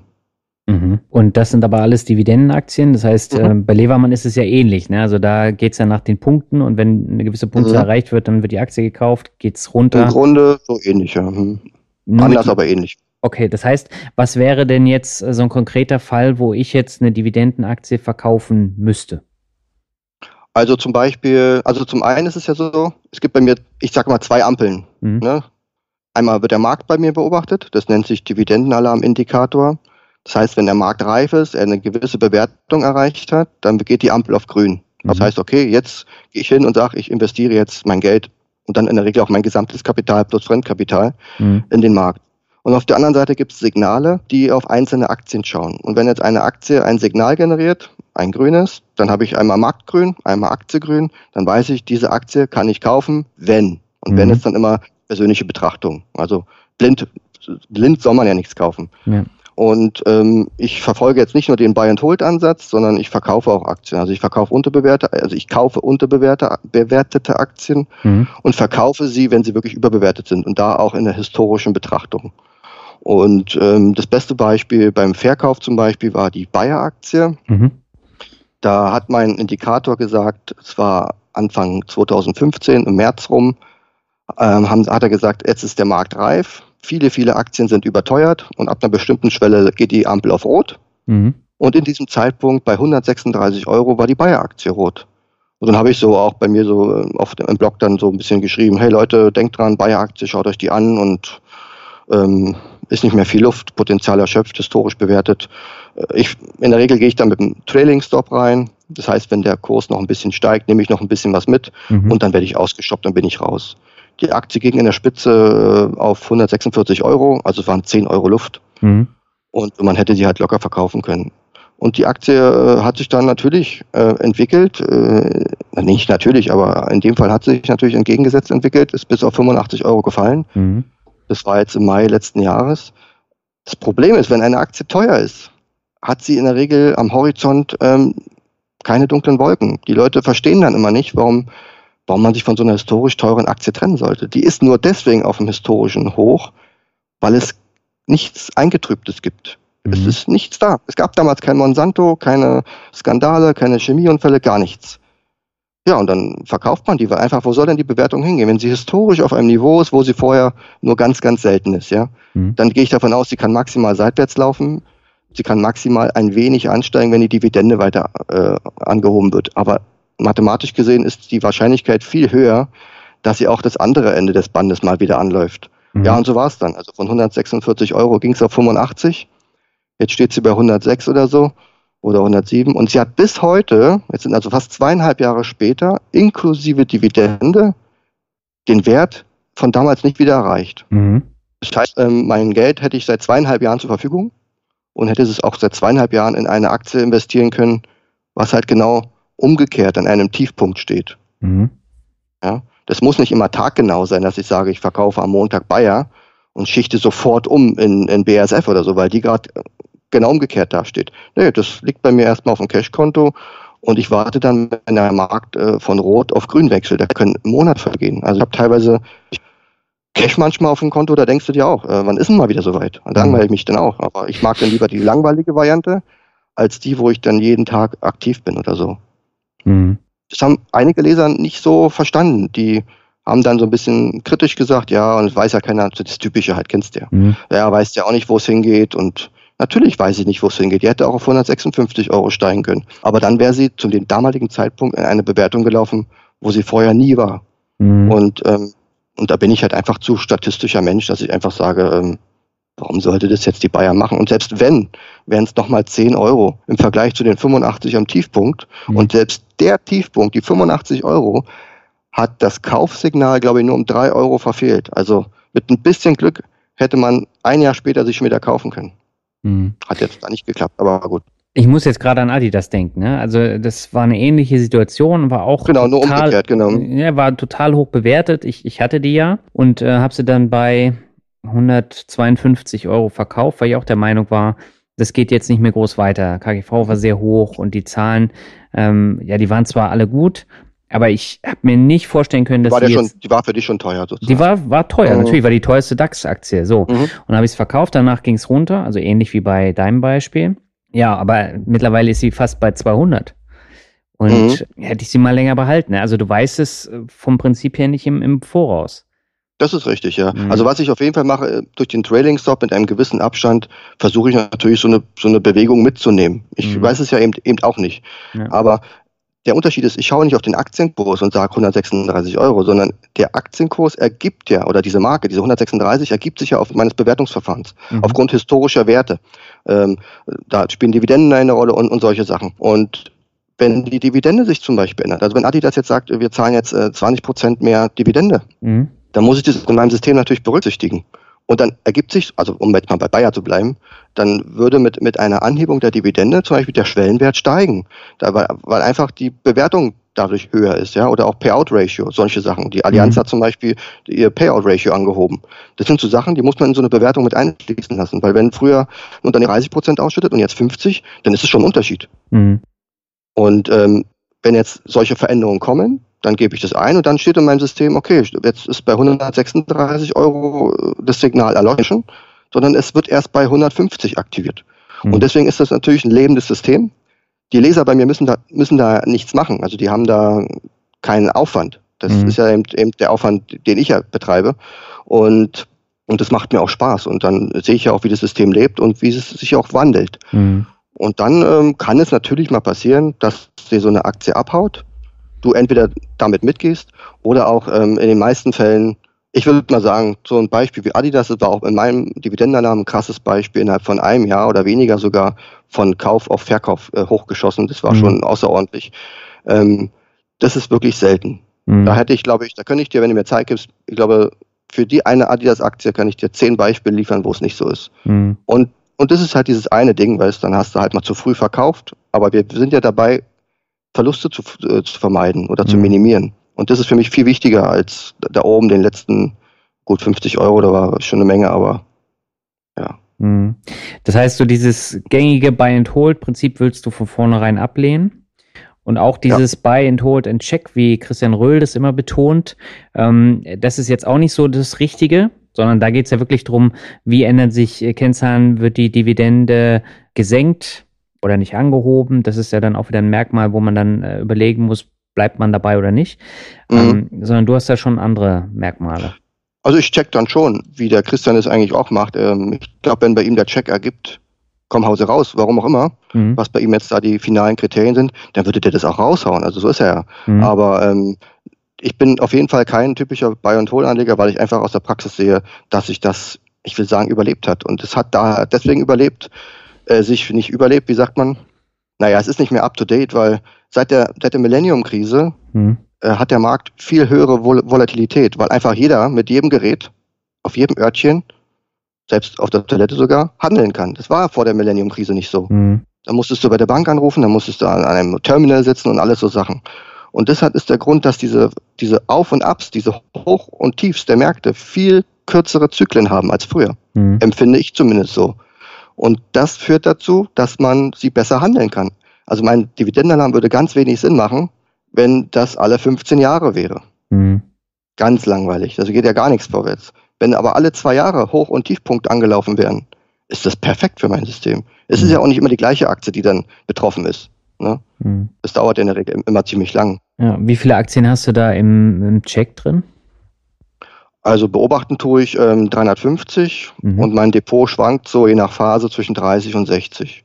Mhm. Also ich, also alle 350 Aktien, die ich da beobachte, sind gar nicht für mich interessant. Ich habe dann schon gewisse Präferenzen, die, die ich gerne haben möchte, mhm. wie, wie große Unternehmen, Marktführer, sowas wie BSF, Siemens. Ich mag keine kleinen Unternehmen, zweite, dritte Reihe habe ich bei mir nicht im Depot. Und ähm, Quellensteuer äh, unfreundliche Unternehmen habe ich bei mir auch nicht im Depot, bis auf drei Altlasten noch. Mhm. Also sowas wie Frankreich, ähm, Spanien, Schweiz kaufe ich alles nicht, mhm. weil ich auch den Aufwand äh, mir erspare. Selbst in der Schweiz kann man es ja machen, aber äh, trotz Gebühren und Zeitaufwand, das erspare ich mir eigentlich. Also brauche ich die Aktie nicht. Mhm. Und da gibt es halt genug andere äh, Branchenkollegen, die mindestens ähnlich ertragreich sind. Mhm. Das heißt, die amerikanischen Aktien hast du da auch im Fokus? Genau, die überwiegen sogar, ja. Mhm. Weil du jetzt immer die Deutschen betonst. Ich meine, das kennen ja die meisten Hörer, aber gerade bei den amerikanischen Werten, da sind ja wirkliche Dividendenaristokraten dabei, mhm. die dann noch interessant sind. Und du hattest einen auch als Beispiel äh, genannt mhm. im Vorgespräch, nämlich Altria. Das war, glaube ich, ein genau. positives Beispiel, oder? Was negatives? Das ist ein positives Beispiel. Mhm. Also der Vorteil bei amerikanischen Aktien ist, die liefern einfach die haben eine andere Aktienkultur in Amerika. Mhm. Da, da ist der Aktionär noch jemand. In, in Deutschland habe ich das Gefühl, ähm, Aktionär, der ist halt so, weißt, der ist halt da und den müssen wir halt irgendwie befriedigen. Mhm. Bestes Beispiel ist ja Daimler gewesen, die ja trotz, ich glaube, Abgaskrise waren sie damals noch nicht betroffen, aber die mhm. haben es nicht mehr geschafft, da fünf Cent draufzupacken auf die Dividende, damit sie wenigstens das acht Jahre in Folge angehoben haben, äh, waren sie sich zu fein. Also irgendwelche Probleme gibt es da, keine Ahnung. Mhm. Ähm, deswegen ist für mich der Fokus privat gar nicht auf deutschen Aktien. Ich habe natürlich ein paar, aber ähm, eher weniger. Mhm die amerikanischen sind wirklich von der, von der Datenqualität und auch von der, ähm, ja, als Aktionär bist du halt in, in, in Amerika halt Besseres gewohnt. Dann sind sie Quartals, äh, Quartalszahler und dadurch bieten sie einfach eine bessere Bewertung. Weil wenn mhm. zum Beispiel eine BASF oder so ein, so ein Unternehmen wie Pro7 ne, mit, mit, mit einem sehr hohen Dividendenabschlag, der guckt dir mal so einen Chart an. Der zerreißt ja einmal im Jahr den Chart. Da mhm. sagst du dir, ja toll, wie soll ich denn das jetzt hier äh, korrigieren, die Sauerei mit 7% oder was auch immer da mhm. abgezogen wird. In, in Amerika, wenn, wenn, wenn eine Aktie 4% auszahlt, dann siehst du das im Chart überhaupt nicht, weil die ja viermal 1% ausschüttet. Mhm. Und da kriegst du viel genauere Ergebnisse hin. Und Altria ist ja so ein typischer Kandidat, ist ja die beste Aktie der Welt, liest man ja überall. Die läuft eigentlich wie geschnitten Brot oder wie sagt man, Havanna? Ja, geschnitten Brot, ja. ja, genau. Ja. Und, und, da ist es zum Beispiel so, dass einfach diese Signale, die der Dividendenalarm bei mir generiert, viel genauer sind, dass ich einfach dem auch viel mehr vertraue. Mhm. Und äh, die hat vor 24 Jahren, also ich glaube, müsste ich jetzt in dem kleinen Beispiel mal schauen, das letzte Mal ein Verkaufssignal generiert. Da war sie einfach historisch bewertet teuer. Mhm. Da hätte man sie also letztmalig im Depot gehabt, da hätte man sich davon trennen können. Und dann das erste Mal im Jahr 2000 99, 2000, Millennium-Krise, hatte sie eine Bewertung, wie sie wirklich nur selten hat. Da hätte man sie kaufen können. Mhm. Und das habe ich in meinem Artikel, da habe ich einen wirklich einen umfangreichen Artikel geschrieben in meinem Blog, habe das alles erklärt, alles gezeigt, historisch aufgearbeitet, ähm, wie ich automatisiert anhand dieser Signale gekauft hätte. Mhm. Und in Summe bis heute hätte man sie dreimal kaufen können. 2000, 2003, da weiß ich gar nicht, was war 2003, irgendwas war doch da. Das war äh, nach der Krise. Naja, genau. Also 2000 war ja auch schon nach der Krise. Also Nee, die Krise kam doch dann erst 2002. Die Achso, Millennium-Krise sind wir ja, gerade, ja, ja, genau. Ja. Also da hätte man sich ein zweites Mal kaufen können und zuletzt natürlich Finanzkrise und da auch in einem sehr, sehr langen Zeitraum, ich glaube innerhalb von fast zwei Jahren waren die kaufenswert. Also so ein Signal ist jetzt nichts, wo man sich vorstellen muss, hey, habe ich heute Abend verpasst, weißt du, weil mhm. ich zu mhm. spät von Arbeit gekommen ist. Die Signale, die so eine Aktie generiert, die halten in der Regel Wochen und hier sogar Monate teilweise. Man mhm. hat also wirklich ausreichend Zeit, sich damit zu befassen und zu sagen, hey, die Chance nutze ich jetzt oder nicht. Und ich glaube, 2009 oder 2008 haben auch alle gedacht, ja, irgendwann raucht ja auch keiner mehr. Ne, die rauchen ja immer noch, mhm. jetzt rauchen sie ja noch elektrisch. Ja, und das sind jetzt, angenommen, du hättest jetzt dreimal gekauft, ja, eins, zwei, dreimal, hättest jetzt dreimal 1000 Euro investiert. Du hättest mhm. all die Jahre, hättest du Dividende kassiert, all die Jahre wurde Dividende, glaube ich, sogar erhöht. Also, wie die Made im Speck hättest du gelebt. Mhm. Und jetzt, im Jahr 2000, was haben wir denn jetzt? 17. 17 generiert sie ein Verkaufssignal. Mhm. Und alle sagen sich, hey, ist die beste Aktie der Welt, guck dir den Chart an. Der Chart hilft mir nur da nicht, weil ich sie ja bewerte und nicht mehr anschaue, wie teuer sie ist. Mhm. Und dann denke ich mir, naja, ich sehe das ja anders. Bei mir ist die Aktie jetzt so teuer wie vor 24 Jahren. Mhm. Und ja, dann habe ich es jetzt verkauft. Und ich habe sie verkauft mit Trading Stop. Da ging es noch einige Euro nach oben. Ich habe sie, glaube ich, für 71 Euro, lass es 70 Euro, irgendwas mit 71 war es, glaube ich, mhm. habe ich sie verkauft im März. Und natürlich kam jetzt im Nachhinein dann äh, dieses Problem in Amerika, dass irgendeine Agentur, äh, Bundesagentur, irgendwas mit Tabak und keine Ahnung. Ja, weniger Nikotin in die. Ja, Zigaretten. oh mein Gott, ist ja, ist ja schlimm. Ja. Und die Leute dann natürlich panisch alles auf den Markt geworfen haben. Jetzt steht die Aktie bei, weiß ich nicht, 55 Euro oder so. Genau. Für mich habe ich natürlich alles richtig gemacht. Aber unabhängig von dieser Meldung, ja, ist die Aktie von ganz alleine, also ohne dieses Szenario, auf 62 schon gesunken. Mhm. Also ich habe alleine da schon 9 Euro alleine äh, gut gemacht. Und mhm. das reicht mir eigentlich schon. Ich würde sie auch wieder kaufen, wenn die irgendwann, nächstes Jahr, in zwei Jahren, das weiß ich ja selber nicht, wann es ist, wieder ein, eine Unterbewertung erfährt, weil die wahrscheinlich mhm. das Thema mit dem zu wenig Nikotin jetzt ausschlachten bis aufs Blut und die sich dann am Ende wieder mehr mit, mit Bier und Zeugs eindecken und irgendwelche veganen, keine Ahnung, was sie sich einfallen lassen. Ja. Aber dafür sind ja die Konzerne da, sich äh, solche Gedanken zu machen, bis die dann einfach wieder neu bewertet werden. Und dann kaufe ich die dann auch wieder. Und da gibt es genauso einen Schwellenwert, den es beim Verkauf gibt, gibt es auch beim Kauf. Mhm. Und auf den warte ich einfach. Aber nicht, indem ich jeden Tag schaue, was ist mit Altria, mhm. sondern ich schaue einfach bei den Aktien, die jetzt interessant sind. Und irgendwann ploppt es auch mal wieder auf und dann gucke ich mir das auch an. Mhm. Du hast irgendwann mal geschrieben, dass du die Magic Formula von Joel Greenblatt auch an die Dividendenstrategie praktisch gekoppelt hast, an diesen Dividendenalarm. Mhm. Äh, jetzt hast du mir vor kurzem gesagt, das ist gar nicht mehr so. Warum verzichtest du jetzt darauf? Also ich finde es grundsätzlich eine sehr interessante Strategie, die er da fährt. Mhm. Der macht es sich noch einfacher als die Frau Leverman, mhm. sondern er hat halt nur zwei Kennzahlen, die er nutzt. Ne? Das ist einmal die Gesamtkapitalrentabilität ja. und die Gewinnrendite. Also er macht es halt so, ich, ich fasse nochmal ganz kurz zusammen, ansonsten hast du bestimmt einen Artikel, den du dann verlinken genau. kannst für deine ja. Leser. Auch ein Podcast. Ähm, ah, ein Podcast, ah, perfekt. Hast du den in, Ach, mit Albert. Ich dachte ja. jetzt mit Al Albert, ist ja super, aber ich dachte jetzt mit, mit Joel. ähm, und er erstellt aus 4000 amerikanischen Aktien praktisch ein Ranking. Also die jeweiligen Kennzahlen und die besten Werte stehen oben und dann wird daraus ein Ranking gemacht, wer die besten Punkte hat ja. und so weiter. Und dann sagt er halt, man soll die Top 30 einfach sich ins Depot legen oder halt Top 20 oder Top 50, je nachdem, wie viel Aktien man haben will. Mhm. Und das macht er einmal im Jahr und fertig. Mehr macht er gar nicht. Und den Ansatz fand ich perfekt. Was mich halt gestört hat, äh, dass er da nur US-Aktien drin hat, dass er nicht differenziert zwischen Ertragszahlern, also Dividendenzahlern und nicht. Das war für mich halt wichtig, weil ich halt äh, den Dividendenertrag brauche und das Problem ist, so einfach wie das sich in dem Buch liest, wo kriegst du denn jetzt die Zahlen und das Ranking her? Mhm. Das bietet er für die ersten, glaube ich, 100 Aktien äh, auf seiner Webseite kostenlos an. Aber er hat es auch nicht sortiert. Er ist natürlich ja, clever. Ja, er ist schlau. Da steht also nicht da, die beste Aktie ist Nummer 1 und Nummer 2, sondern da steht einfach, das sind die Top 30.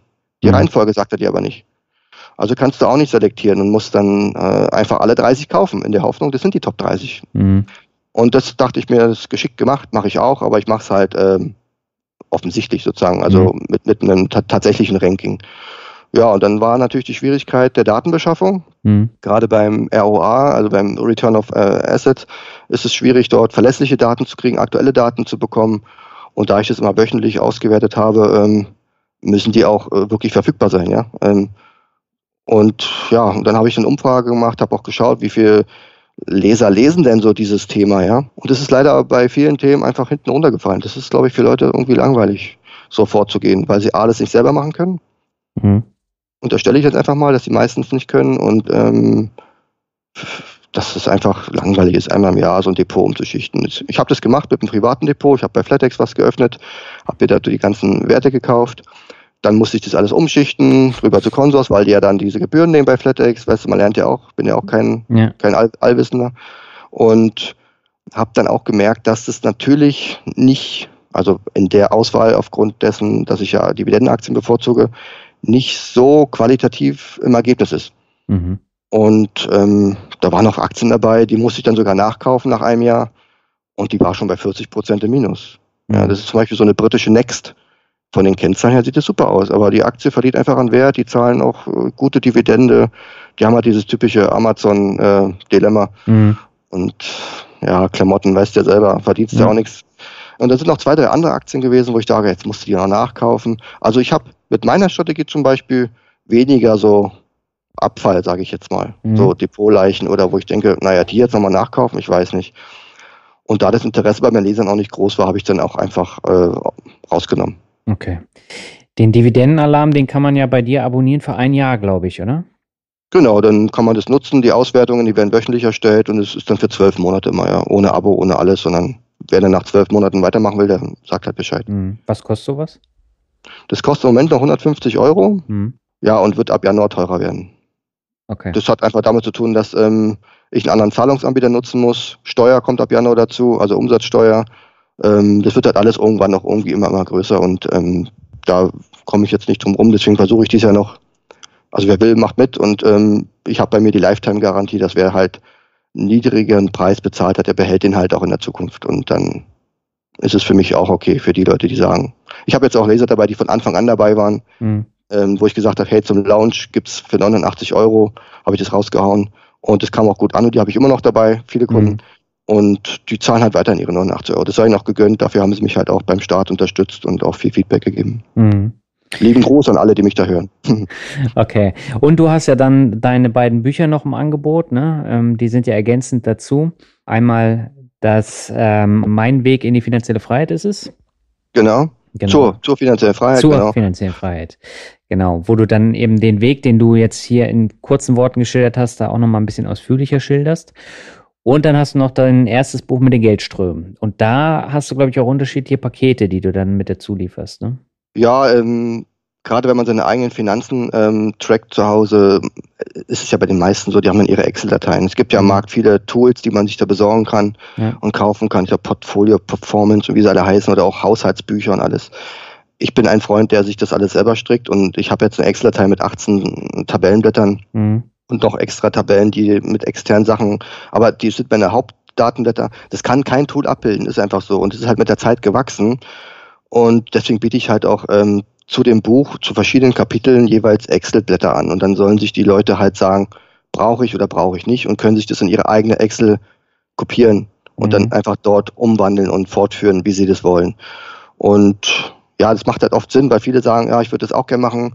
Und bevor ich dann individuell irgendwelche Dateien erstelle für irgendwelche Menschen, die dann gar nicht wissen, was sie brauchen, mache ich einfach vorgefertigte. Und die sind dann halt mit dabei, deswegen gibt es da zwei Pakete. Mhm.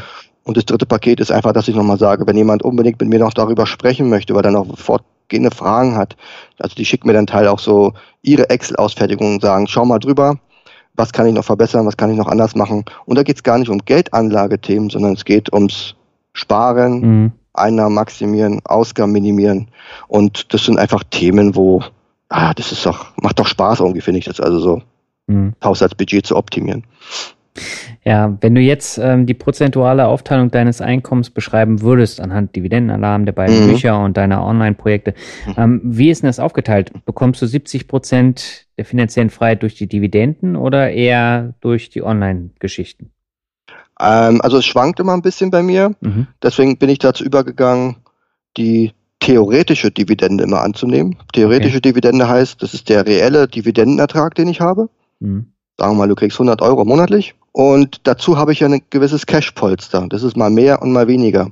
Mhm. Und da nehme ich immer an, dass dieses Cash-Polster mit einem Klick ja investiert werden könnte. Mhm. Also wenn ich jetzt der Meinung bin, ich werfe es heute in den Markt, dann hätte ich ab morgen Dividende.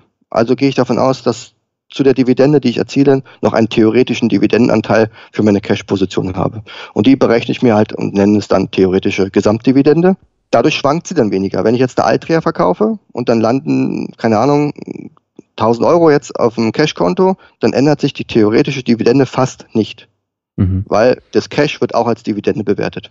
Aber meine Erträge im, im Ganzen sind ungefähr so, dass ich 40 Prozent durch Dividenden kassiere, 35 Prozent durch Kursgewinne, also wenn ich halt Aktien verkaufe oder auch trade, also ich habe auch ein gewisses Trading-Budget, ähm, mhm wo ich aber auch nur den Dividendenalarm trade. Also wenn jetzt, das war 2016 am Anfang des Jahres, da habe ich halt äh, äh, ein, zwei Aktien investiert, eine habe ich noch und die halte ich dann für mehrere Monate, bis ich sage, okay, es hat sich hier ausgereizt. Also es ist wirklich langfristiges oder mhm. vielleicht mittel, mittelfristiges Traden.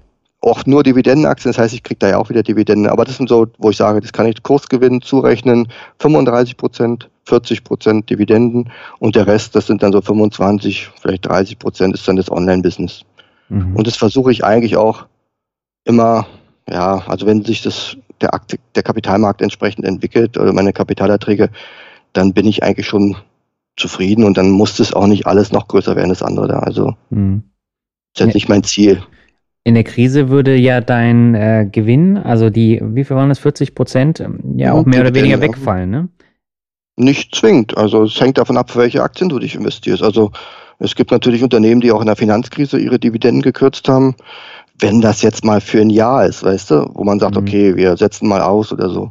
Aber die meisten, die ich im Depot habe, äh, da bin ich eigentlich ganz zuversichtlich. Ja. Ich meine aber nicht die Dividende, sondern die Kursgewinne, von denen du eben gesprochen hast, wenn du die verkaufst.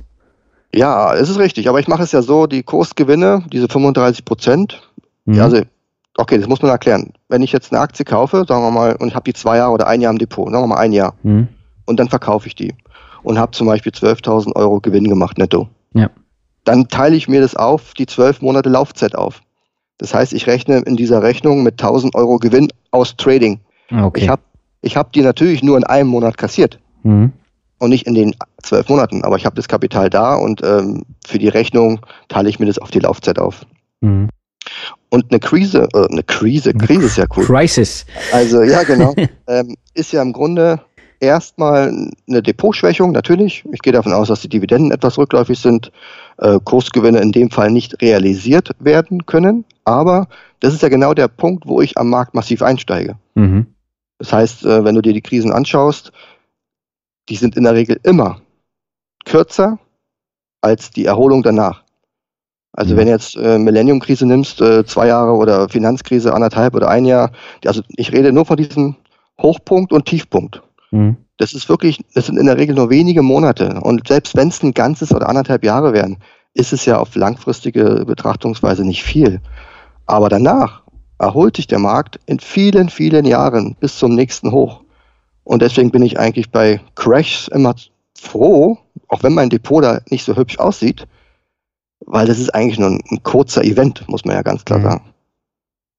Okay, Fukushima hätte auch ein größerer Event werden können, mhm. aber im, im Grunde ähm, sind es eher kurze Zeiträume. Ja, aber du musst ja trotzdem dann davon leben können. Ne? Also wenn du jetzt damit kalkulieren würdest mhm. und ähm, das reißt dir dann so ein richtiges äh, Loch ins Budget, was du dann eigentlich bräuchtest, mhm. äh, da hast du natürlich ein Problem. Also jeder der drei, drei genannten Punkte wirft bei mir vierstellige Beträge ab mhm. im Monat netto. Ähm, da kann auch einer mal komplett wegfallen. Ähm, mhm. Das ist immer die Frage, für wie lange. Ja? ja.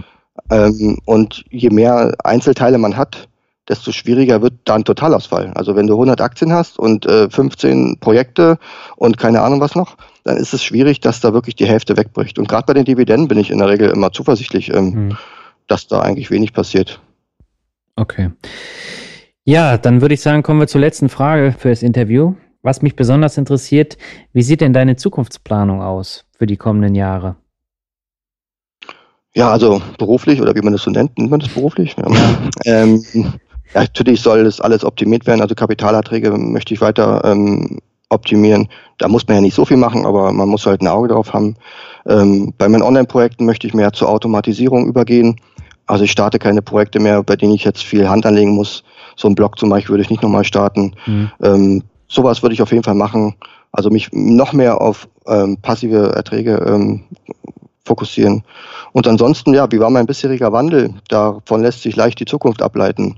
Ähm, ich war halt aktiver Arbeitnehmer, bin halt zu vollständiger passiver Tätigkeit, natürlich nicht 100 Prozent, für alle, die zuhören und wieder aufschreien, mhm. ähm, übergegangen. Ich war Vollzeit arbeiten, dann war ich Teilzeit, habe das dann komplett aufgegeben.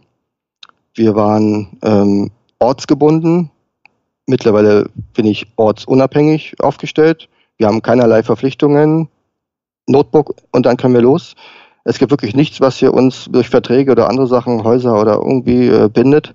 Ja, und unser, unser Hobby ist Reisen und da werden wir halt nächstes Jahr äh, zum Ende des Jahres auf Reisen gehen. Und wir werden uns halt komplett hier in Deutschland abmelden und erstmal auf Reisen gehen. Also es soll jetzt keine Weltreise werden, soll, äh, also wo man sagt, ne, von A nach B und die ganze Welt anschauen. Nö, überhaupt mhm. nicht. Wir möchten einfach dahin gehen, wo wo es schön ist, wo wir Freunde und Bekannte und, und uns treffen können und dort einfach Zeit verbringen. Und wenn uns ein Land erlaubt, drei oder sechs Monate vor Ort zu bleiben, dann bleiben wir die. Mhm. Also da gibt es viele Möglichkeiten und das wollen wir auf jeden Fall machen. Mhm. Und äh, wie ist es mit deiner Tochter? Ähm, wollte die dann irgendwo anders Die nehmen wir mit. Die ja, das habe ich mir schon was gedacht. Ja, also sie hat ja auch nächstes Jahr Schuleinschulung, äh, mhm. Schuleinführung und ähm, die haben sie jetzt auch zurückstellen lassen dieses Jahr. Mhm. Das passt halt alles auch so ein bisschen gut zusammen. Wir werden in den ersten Jahren, also gerade Grundschulalter, ähm, werden wir Freilernen machen. Das sind alles Sachen, die kann man ähm, zusammen machen. Da gibt es überhaupt wenig Schwierigkeiten. Mhm. Und im späteren Verlauf muss man sehen, das sind ja dann schon vier Jahre, ähm, was für ein Niveau, was für Interessen sie hat. Da nimmt man einfach die nächste Stufe, wenn man dort äh, schlecht unterstützen kann und äh, baut die Interessen einfach auf, das, was mhm. sie mag. Und dann nimmt man halt sich Hilfe. Das ist dann mehr so Homeschooling oder auch fern Online-Lernen. Also es gibt, in, bis auf Deutschland, gibt es auf der ganzen Welt sehr, sehr viele Möglichkeiten und Optionen. Mhm. Und im schlimmsten Fall, unsere Idee ist vielleicht in den ersten zwei, drei Jahren vielleicht irgendwo ein Land zu finden, wo man sich auch längerfristig niederlassen kann. Und dann entscheidet sich es ja auch, was ist vor Ort und ähm, welche Möglichkeiten bietet es einem. Mhm. Aber ihr habt jetzt noch keinen äh, Ort im Sinn, wo ihr gerne hin wollt. Also aus, aus Reisesicht schon, aber aus Grund, äh, mit Blick auf Residenz oder so noch nicht, nein. Mhm. Da gibt es einfach zu viel, was wir noch nicht gesehen haben, wo, also Costa Rica ist interessant, Australien ist interessant, es gibt so viele Länder, wo, wo wir noch gar nicht waren und die müssen wir uns natürlich auch erstmal anschauen. Und dann ergibt sich das. Also gibt es auch eine riesen Community im Internet, ähm, die zu diesem Thema unterwegs ist und da werden wir uns auch Hilfe holen und uns inspirieren lassen. Dann wirst du auch digitaler Nomade. Ja, ich versuche es ja zu, unter, äh, zu vermeiden. Das ist nicht so mein, mein Begriff, aber am Ende, äh, wie willst du es sonst beschreiben, ja? Ja, letztendlich ist es so, ne? Und ähm, du hast ja da auch schon ein bisschen Einblick gehabt, äh, auch in den Citizen Circle, ne? Mhm. Und ja, kenne ich auch einige bei euch da, ja, genau. Ja, und das ist ein super spannender Ansatz. Ich muss jetzt nicht zwangsläufig auch so leben, aber ähm, den Ansatz finde ich super interessant und da sind halt Leute dabei, die sind äh, richtig, richtig fähig und die machen super tolle Sachen und das haben sie völlig unabhängig jetzt vom Bildungsgrad oder sonstigen Sachen gemacht. Mhm. Und das ist ja der ausschlaggebende Punkt, ja, genau. Genau, und du wirst halt auch immer durch die Zeugnisse und durch die Abschlüsse, die musst du hier immer vorweisen, aber letztendlich, du brauchst sie nicht. Also du brauchst sie nur, wenn du einen Job haben willst. Also ich, meinen Job genau. hätte ich jetzt ohne meinen Abschluss nicht gehabt. Das muss man halt auch bedenken, aber letztendlich gebraucht habe ich davon nichts von meinem Studium.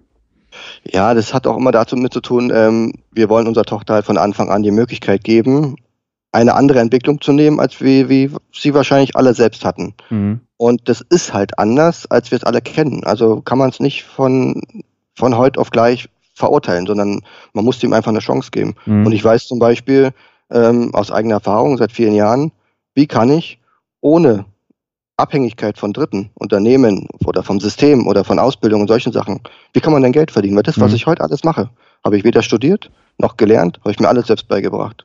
Das heißt, warum brauche ich dieses zehnjährige, 15-jährige Schulsystem in der Form auch noch, wie es, wie es, wie es gelebt wird, mhm. ähm, wenn man es auch anders machen könnte? Ja? Und wenn ich meiner Tochter das in den nächsten Jahren vermitteln kann, dann ist sie mit 16, 18 viel weiter als jemand, der hier von der Schule kommt und nicht mal weiß, wie geht denn bei mir das Licht an hier in der Wohnung, mhm. wenn er überhaupt dazu kommt, einen Mietvertrag zu unterschreiben. Und wenn du ihr das mitgibst, also an die Hand gibst, wie sie sich selbst ernährt, wie sie selbst ihr Geld verdienen kann, mit einfachsten Mitteln, mit so einem popligen Notebook und einfach irgendwas machen, was ihr Spaß macht. Und da gibt es mhm. so viele Möglichkeiten, das sagst du ja selber im Citizen Circle, da gibt es so viele Menschen, die unterschiedliche Sachen machen. Genau. Das ist ja nicht so, dass alle da Bücher schreiben ist, mhm. also oder Blogs haben. Ja. Und das ist genau das, wo ich sage, wenn sie jetzt Ärztin werden will, ist es halt so. Dann unterstützen wir sie und dann kann man auch Abschlüsse machen, ohne von Tag ein, Tag aus in so ein deutsches Schulgebäude gehen zu müssen. Es gibt so mhm. viele Möglichkeiten da draußen. Sie kann auch Ärztin werden. Also es ist keine Einschränkung. Das muss man sich wirklich vor Augen halten. Mhm. Ja, aber ich bin gespannt, wo dein Weg da noch hinführt und welche Diskussionen du dann da noch ausfechten darfst. Weil die Diskussion, die hat man hier in Deutschland ja bei jedem Thema, ne? Nicht nur bei der Bildung. Naja, natürlich, aber es ist auch bequem, im Sessel zu sitzen und auf andere mit dem Finger zu zeigen. Ne? Das, ähm, ja, ich würde aber sagen, das ist typisch deutsch. Ja, das ist typisch deutsch, aber Deutsche haben ja auch andere Qualitäten. Wenn du irgendwo ins Ausland kommst, nach Amerika oder so, dann laufen die, die hinterher, die werden ja gar nicht mehr, die sind so stolz, dass du ein Deutscher bist und also in Amerika habe ich das immer wieder erlebt oder auch in, in Asien zum Beispiel, wenn du mhm. sagst, oh, German, German, mm. also es ist außen in der Welt ist es noch nicht so ganz so schlimm. Ja. Aber in Deutschland ist natürlich auch mal oft viel grauer Himmel. Genau. Und damit kommen wir zum Word Shuffle. Ich habe mir ein paar Begriffe für dich ausgesucht. Ist natürlich nichts Schlimmes, wie immer. Und du sagst einfach, was dir dazu einfällt, ne? Na, okay. Fangen wir an mit Fußball. Ja, Fußball habe ich überhaupt keine Ahnung. Also jetzt nicht mehr. Ja. Und früher durch meine Tätigkeit dort war das auch mehr so, dass ich da herangeführt wurde, dass heute Champions League ist und morgen ist UEFA Cup und wie das alles hieß. Mhm. Aber ansonsten bin ich gerne an der Sebener Straße beim FC Bayern und ähm, schaue dazu unter der Woche, wenn alle anderen arbeiten sind, wie dort das Training stattfindet. Mhm. Das mache ich schon, wenn ich in München bin. Okay, das heißt, du fährst ein extra Training gucken? Nee, extra nicht, aber wenn ich in München bin, dann schaue ich halt auf die Webseite, ist da halt Training und dann fahre ich da halt vorbei und dann halte ich da mal an für ein Stündchen und dann esse ich da eine Wurst und dann das mache ich schon, ja. Und wie kam es, dass du gar nicht mehr so dieses Interesse dafür hast? Das hat sich einfach gewandelt, weil mein Interesse war dann in Zukunft Online-Business, Webseiten. Das hat, mhm. ich hatte gar keine Zeit mehr für Fußball. Mhm. Das ist total blöd, aber es hat sich so ergeben, ja. Also man könnte jetzt natürlich sagen, die Kommerzialisierung äh, geht einem auf den Sack, was natürlich auch der Fall ist. Ne? Also diese Neymar-Geschichte, die sorgt ja für, für Aufruhr ohne Ende. Aber mhm. generell, äh, das, was du eben sagst, ist genau das gleiche Problem habe ich auch. Mit vielen Dingen, die mir vorher Spaß gemacht haben, mittlerweile interessieren sie mich nicht mehr so und Fußball gehört halt dazu. Ja, also ich schaue die Ergebnisse. Ja. Also da habe ich meine zwei Mannschaften, einmal Union Berlin, Hertha und FC Bayern und dann war das eine Sache von zack, Videotext oder Videotext, sagt man heute noch Videotext? Oh, jetzt habe ich mich aber gar Den gibt's noch, ja. Ja, okay, also ich bin ja noch 42 oder 41, da kann man auch Videotext gucken. ähm, aber ansonsten habe ich natürlich auch mein Smartphone und so, wo ich dann schauen kann, wer wie gespielt hat, aber mehr schaffe ich auch nicht. Und dann abends, weißt du ja, Champions League, mhm. ich weiß nicht, wenn, also ich bin jetzt wirklich noch nicht so alt, aber guck mal, äh, wenn die anfangen zu spielen, da gehe ich schon in den hinteren Teil meiner Wohnung. Weißt du, ich meine? Mhm. Da passiert nicht mehr viel. Du bist keine Nachteule. Ja, nee. Okay. Ich kann ja alles am Tage machen, weißt du? Ich muss mir das ja nicht auf abends aufheben. Ja, stimmt auch wieder. Das also ist ein jetzt, Punkt. Ich trinke jetzt auch nicht mein Feierabendbier morgens um 10, aber ähm, ah, okay. hat doch Vorteile, ja. Ja. Ähm, kommen wir zum nächsten, das ist Fitnessstudio. Ja, das ist sowas, äh, war ich noch nie gewesen. Ich habe auch immer nie verstanden, warum die Menschen irgendwo hingehen müssen, um da Sport zu machen. Mhm. Also ich habe gerade auch ähm, hier auf der Weltreise, auf der Weltreise, auf unserer Reise, wo wir waren, Leute kennengelernt, diese Online-Kurse zu anbieten. Und da denke ich mir, das kann man alles zu Hause machen oder im Garten oder vom Fernseher von mir aus, ja. Mhm. Aber Fitnessstudio, ich weiß nicht, wüsstest du jetzt einen Grund, warum man da hingeht, außer dass da ein Gerät steht, was man eigentlich nicht bräuchte?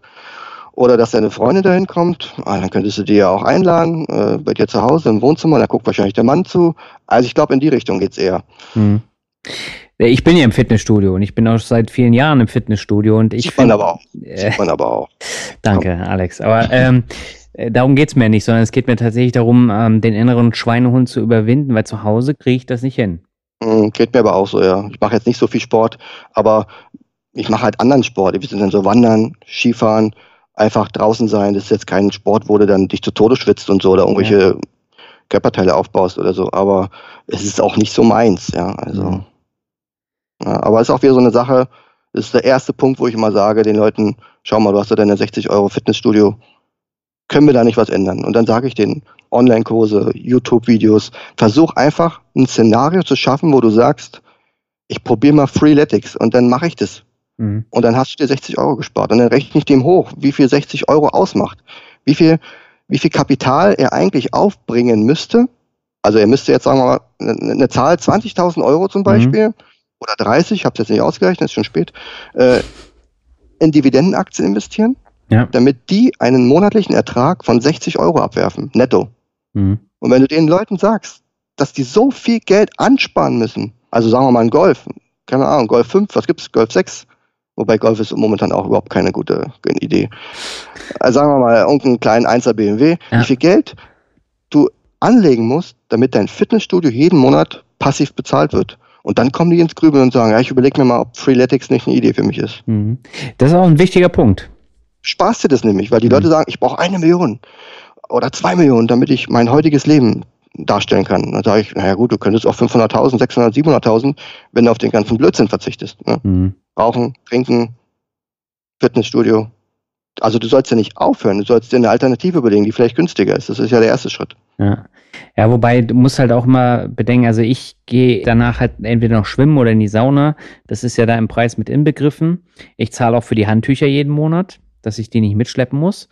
Mhm. Das ist äh, halt ein Luxus. Ja, muss man abwägen, natürlich. Also natürlich. ist immer eine Frage, äh, Preis-Leistung und, und was sind die Alternativen, ja, natürlich. Ja, aber ich gehe halt auch seit acht Jahren regelmäßig dahin und wenn ich da nicht hingehen würde, wäre es absolute Geldverschwendung. Da, genau. Und so brauche ich, brauch ich dir das wahrscheinlich gar nicht aufrechnen, weil du das nee. einfach anders bewertest. Genau, aber so musst du halt an alles rangehen, mhm. was, was du im Monat ausgibst und dann musst du abwägen, mache ich das weiter, kann ich da sparen und äh, also diese Gegenrechnung in Dividenden, das hat ja Alex von Rente mit Dividende auch schon ähm, mhm. mal vorgerechnet in einem Artikel. Ähm, das ist echt wichtig. Und dann bekommt man viel besseres Gefühl, wie viel man da mit Dividenden abdecken muss, um das Fitnessstudio zu bezahlen. Genau. Und du kannst den Leuten sagen, guck mal, du musst gar nicht zwei Millionen haben, sondern du kannst schon mal 60.000 abziehen, weil du ja die 60 Euro sparst oder wie viel auch immer. Ja, genau. Also bei uns ist zum Beispiel so, wenn wir so Geräte kaufen, oder langlebige, langlebige Güter kaufen, dass ich das immer hochrechne. Mhm. Und dann sind wir jetzt dazu übergegangen, dass wir dann nur noch Miele-Geräte kaufen, weil alle sagen, boah, ihr habt ja nur Miele. Und dann sage ich, aber ich habe es mir ausgerechnet, äh, das, das ist billiger. Das ist so blöd, wie das klingt, ja. Mhm. Ich zahle für Miele sicherlich 3, 4, 500 Euro mehr. Mhm. Die bieten dir aber für 100 Euro nochmal eine 10-Jahres-Garantie an. Und wenn ich das dann hochrechne, zahle ich pro Jahr, pro Monat weniger, als wenn ich mir in dem gleichen Zeitraum drei so eine Bosch-Kröten kaufe, weißt du? Und das hatten wir nämlich und mhm. deswegen ähm, bin ich darauf gekommen, ja. Und mhm. das heißt, du nutzt auch Apple?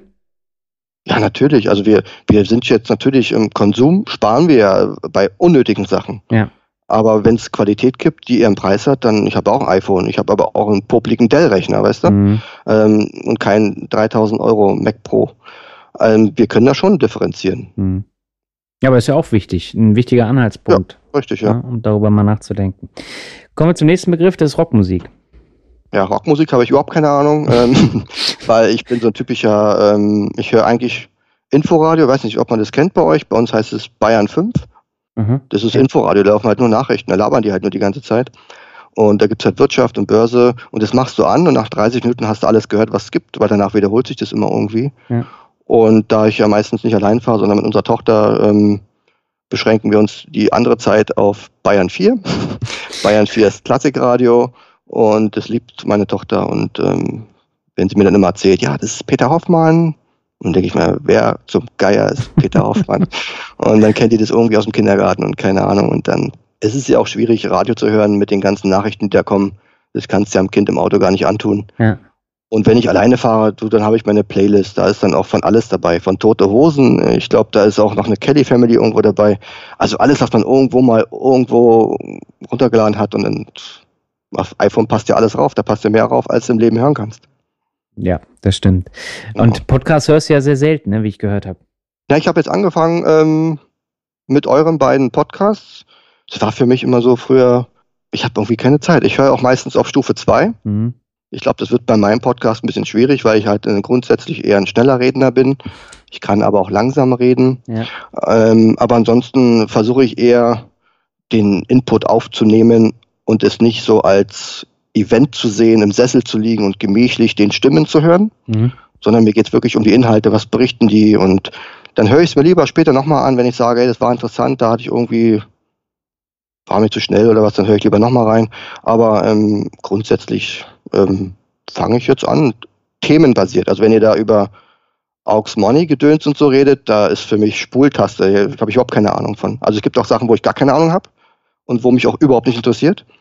Und dann springe ich dann halt, ne? Also, also Peer-to-Peer-Kredite sind nicht dein Thema? Nee, überhaupt nicht, ja. Das ist schwierig irgendwie alles. Finde ich auch nicht? Also wenn ich mich reinfuchsen würde, würde ich sicherlich auch irgendwann einen gewissen Wissensstand haben, wo ich sage, hey, P2P ist total easy.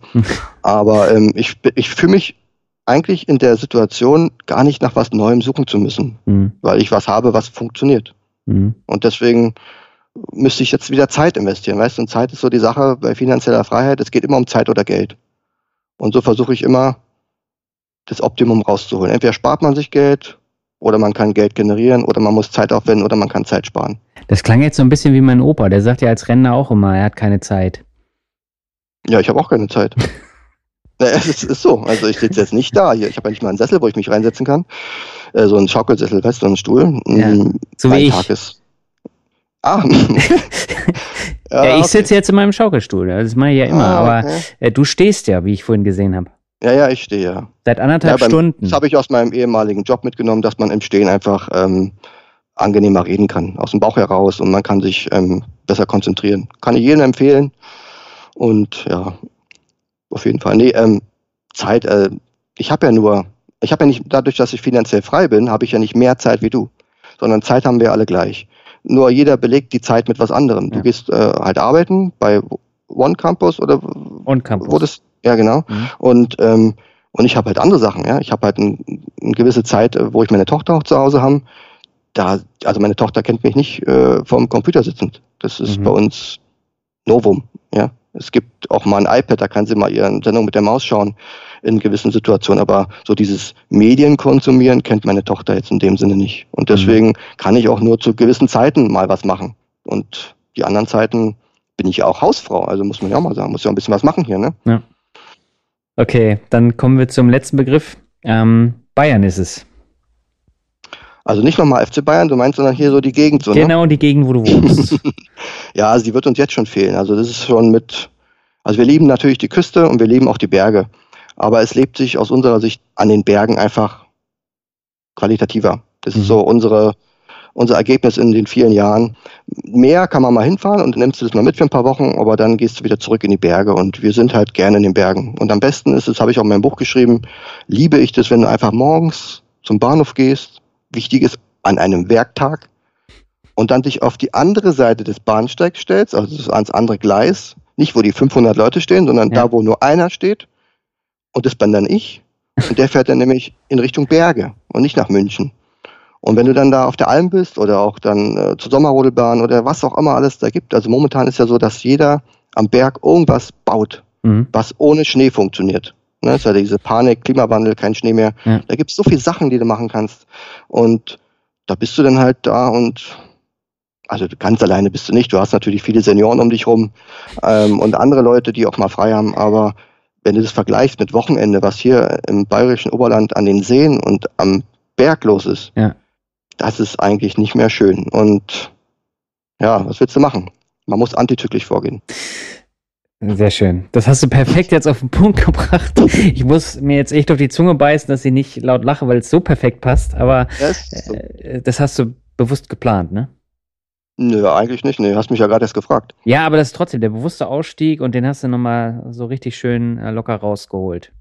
Ja, das, ich kann dir noch ganz viele Beispiele nennen. Ja, also wenn ich auch in die Therme gehe, dann musst du unter der Woche zum Beispiel weniger Geld zahlen und, Okay. und hast mehr Wasser zur Verfügung und Platz im Pool und in der Sauna als am Wochenende. Da musst du mehr zahlen und da hast du Haut an Haut. Äh, wer, meine, wer will das? Also, aber die Frage ist nicht, wer will, sondern wer muss. Ja, und das ist einfach ein Riesenunterschied. Das ist, das ist für mich Lebensqualität Hm. und die kann ich hier einfach in Bayern einfach, also in Oberbayern. Also es gibt auch Bayern, wo ich sage, na gut, das ist dann so ein bisschen wie in Berlin-Marzahn oder in Kreuzberg oder Mhm.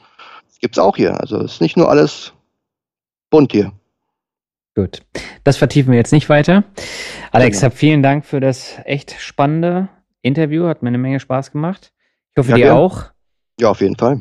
Und ähm, wenn du jetzt, also wenn du als Hörer jetzt noch mehr von Alex lesen oder wissen möchtest, dann schau einfach in die Shownotes und da verlinke ich die Bücher, den Dividendenalarm, den Blog und alles, was dazu gehört. Und ein Foto von dir Ja. gibt es da auch noch, ne?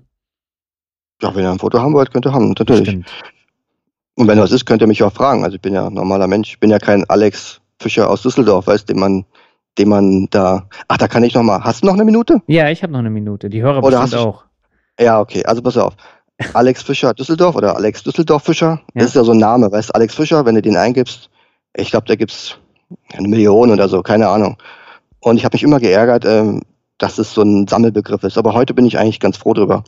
Ähm, ich wurde zum Beispiel mal vorgeladen, weil ich ohne Führerschein gefahren bin. Mhm. Da gibt's irgendeinen Alex Fischer mit dem gleichen Geburtsdatum, irgendwo in der Oberpfalz, keine Ahnung. Und da haben die sich wahrscheinlich gedacht, ja, mal, ich schreibe Alex Fischer auf, gleiches Geburtsdatum. Und es Mhm. ist in meiner Akte gewesen damals, in diesem Führungszeugnis. Ich dachte, Ja. ich spinne, ich war noch nie in der Stadt. Als, als, als wolltest du Führerschein beantragen, weißt als 16, 17, 18-Jähriger. Da sagen die dir, äh, hallo Herr Fischer, so geht's aber nicht hier. Ich, ich war da noch nie. Ich meine, ich habe ja gar kein Auto. Wie soll ich dann in die Oberpfalz kommen aus Berlin? Ja, und jetzt, seit es den anderen Alex Fischer gibt, also seitdem die Alex Fischer alle berühmt werden, ne, äh, kriege ich halt immer wieder E-Mails, wo die Leute sich über mein Buch freuen. Und ich freue mich dann natürlich auch und sage, hey, cool, dass dir mein Buch gefällt. Und dann bekomme ich halt ähm, manchmal dann mit, dass die gar nicht mein Buch meinen. Sondern reicher als die Geissens. Ja, dass sie dieses komische kostenlose Buch meinen. Und dann Was nicht kostenlos ich, ist. Ja, ist ja auch so ein Marketing-Gag da. Ja. Ähm, und das ist ja auch so lustig. Und dann schreibe ich dann zurück, ach so, okay. Und mittlerweile habe ich mir da auch Spaß draus gemacht. Dann bedanke ich mich halt, sage ich, hey, cool, dass mir mein Buch gefallen hat. Und dann schreibe ich einfach, ähm, schau mal, hier ist mein neues Buch. Und dann verlinke ich einfach, dann sollen sie mein neues Buch kaufen. Machen das Weil die welche? Leute, die, äh, ich denke mal schon, ja. Ich ja? denke mal schon, ähm, weil die Leute ja sich gar keine Mühe geben zu schauen, ist es der, den ich eigentlich ansprechen will? Ich meine, ich habe ja auch ein Bild bei Facebook oder sonst wo, weißt ja. ähm, So äh, unterschiedlich sehen wir jetzt noch nicht aus. Das ist keine Ahnung warum und ja, und ich habe dann einmal den Alex Fischer angeschrieben, irgendwo eine E-Mail-Adresse rausgesucht. Dann hat es, glaube ich, zwei Wochen gedauert und dann kam so eine Art automatische E-Mail-Service zurück wo ich dachte, was ist das denn jetzt? Äh, wir bedanken uns, dass Sie mir waren, wie du weißt. Ich habe viel zu tun und ich habe ein großes Team, das kümmert sich um alles. Da dachte ich mir, ach komm, geh mir doch nicht auf den Sack. Und dann habe ich gesagt, äh, okay, äh, dann, dann kümmere ich mich um deine Leser, habe ich dann so gedacht, weißt du. Und ja, und seitdem kriegt jeder, der mich auf, auf den Düsseldorfer anspricht, halt den Wallayer Alex Textbaustein. Ja, du bist jetzt auch der zweite Alex Fischer, den ich im Podcast hatte, weil den Alex Düsseldorf Fischer, den hatte ich ja auch mit der Doppelfolge. Wobei wir quatschen jetzt schon länger als ich als die Doppelfolge. Ihm. Äh, mit, naja, mit Alex Fischer, ja. Das sagt doch alles, oder? Ja, das sagt alles. In diesem Sinne, habt Nein, vielen Dank. Ich kenne ich kenn ihn nicht und ähm, ist bestimmt ein ganz netter. Ist er auch, aber. Aber ich ey, kümmere mich ja auch um seine Anliegen, siehst du. Ich bemühe mich ja. Ja, als ich ihn damals angefragt habe, da hat es auch zwei Wochen gedauert und dann hat auf einmal mein, mein Telefon abends geklingelt, mein Handy.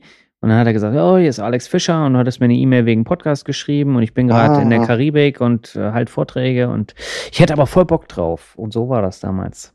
Siehst du, und ich habe meine Nummer gar nicht angegeben. Oder ich war selber gerade in der Karibik. Da kann er mich natürlich nicht erreichen. Das äh, mag sein, aber mittlerweile ist er ja viel bekannter als vor anderthalb Jahren, als ich ihn angefragt habe. Ja, natürlich. Ja. Das entwickelt sich ja. Genau. Vielleicht lade ich ihn mal ein, meine Bücher zu signieren. meine meine E-Books. Deine E-Books, ja. ja, genau. Es gibt auch Leute, die sich deine E-Books ausdrucken und mit ja, an den Strand weiß nehmen, ich, ne? Weiß ich. Genau, genau, habe ich schon gesehen, ja. Super, mhm. finde ich echt cool.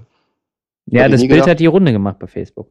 Ja, ich krieg das doch selber gar nicht hin. Also, weiß nicht, also mein Drucker, der hört nach der dritten Seite auf. Äh, das ist ihm zu viel. Mit der Farbe und so, weißt du, gerade Titelbild und so. Ja. Aber es ist eine Idee, mal äh, darüber nachzudenken, das mal über Amazon, dank Lars, Lars Frobbel von P2P hier, ist es ja eine Idee für mich mal, ja. da über ein Printbuch nachzudenken. Also kein Problem. Na, dann leg mal los. Mhm. Ich wünsche dir viel Glück dabei, hab vielen Dank und bis zum nächsten Danke. Mal. Danke, Daniel. Mach's gut, ja. Du ciao. auch, ciao. Ja, das war das Interview mit Alex Fischer. Es hat mir eine Menge Spaß gemacht. Ich glaube, das hast du auch gehört. Und wenn dich jetzt die Bücher von Alex interessieren, die zwei, die er geschrieben hat, dann bekommst du in den kommenden zwei Wochen, also bis zum 20.09., 20% Rabatt mit dem Code Finanzrocker. Geh einfach in die Show Notes, da findest du den Link zu den jeweiligen Büchern oder geh auf den Blog und dort in dem Blogbeitrag findest du dann auch nochmal die Links. Ja, dann habe ich natürlich nochmal ein paar Bewertungen für dich und beginnen möchte ich mit Madeng. Und Madeng schreibt, der beste Finanzpodcast. Gefällt mir sehr gut, gut moderiert und inhaltlich sehr informativ. Ähnlich gut ist nur der Finanzvisier rockt. Wenn euch dieser Podcast gefällt, unbedingt auch die Produktion mit dem Finanzvisier anhören. Vielen Dank für diesen großartigen Podcast. Habe mittlerweile alle Folgen gehört und freue mich auf jede neue. Nochmals danke und alles Gute, Daniel. Ja, Madeng, herzlichen Dank für die tolle Bewertung. Und die nächste kommt von Fabian Wiebe und er schreibt, cooler Finanzpodcast. Als Finanzrocker macht Daniel einen tollen Job. Ja, Fabian, auch dir vielen Dank und damit würde ich sagen, beenden wir dann diese Folge. Ja, und äh, zum Abschluss bleibt mir nur noch zu sagen, diese Folge wurde präsentiert von kritischeanleger.de und äh, wenn dich das Thema Crowdinvesting interessiert, dann schau da einfach mal vorbei und ich freue mich auf die kommende Episode. Bis dahin, mach's gut. Ciao.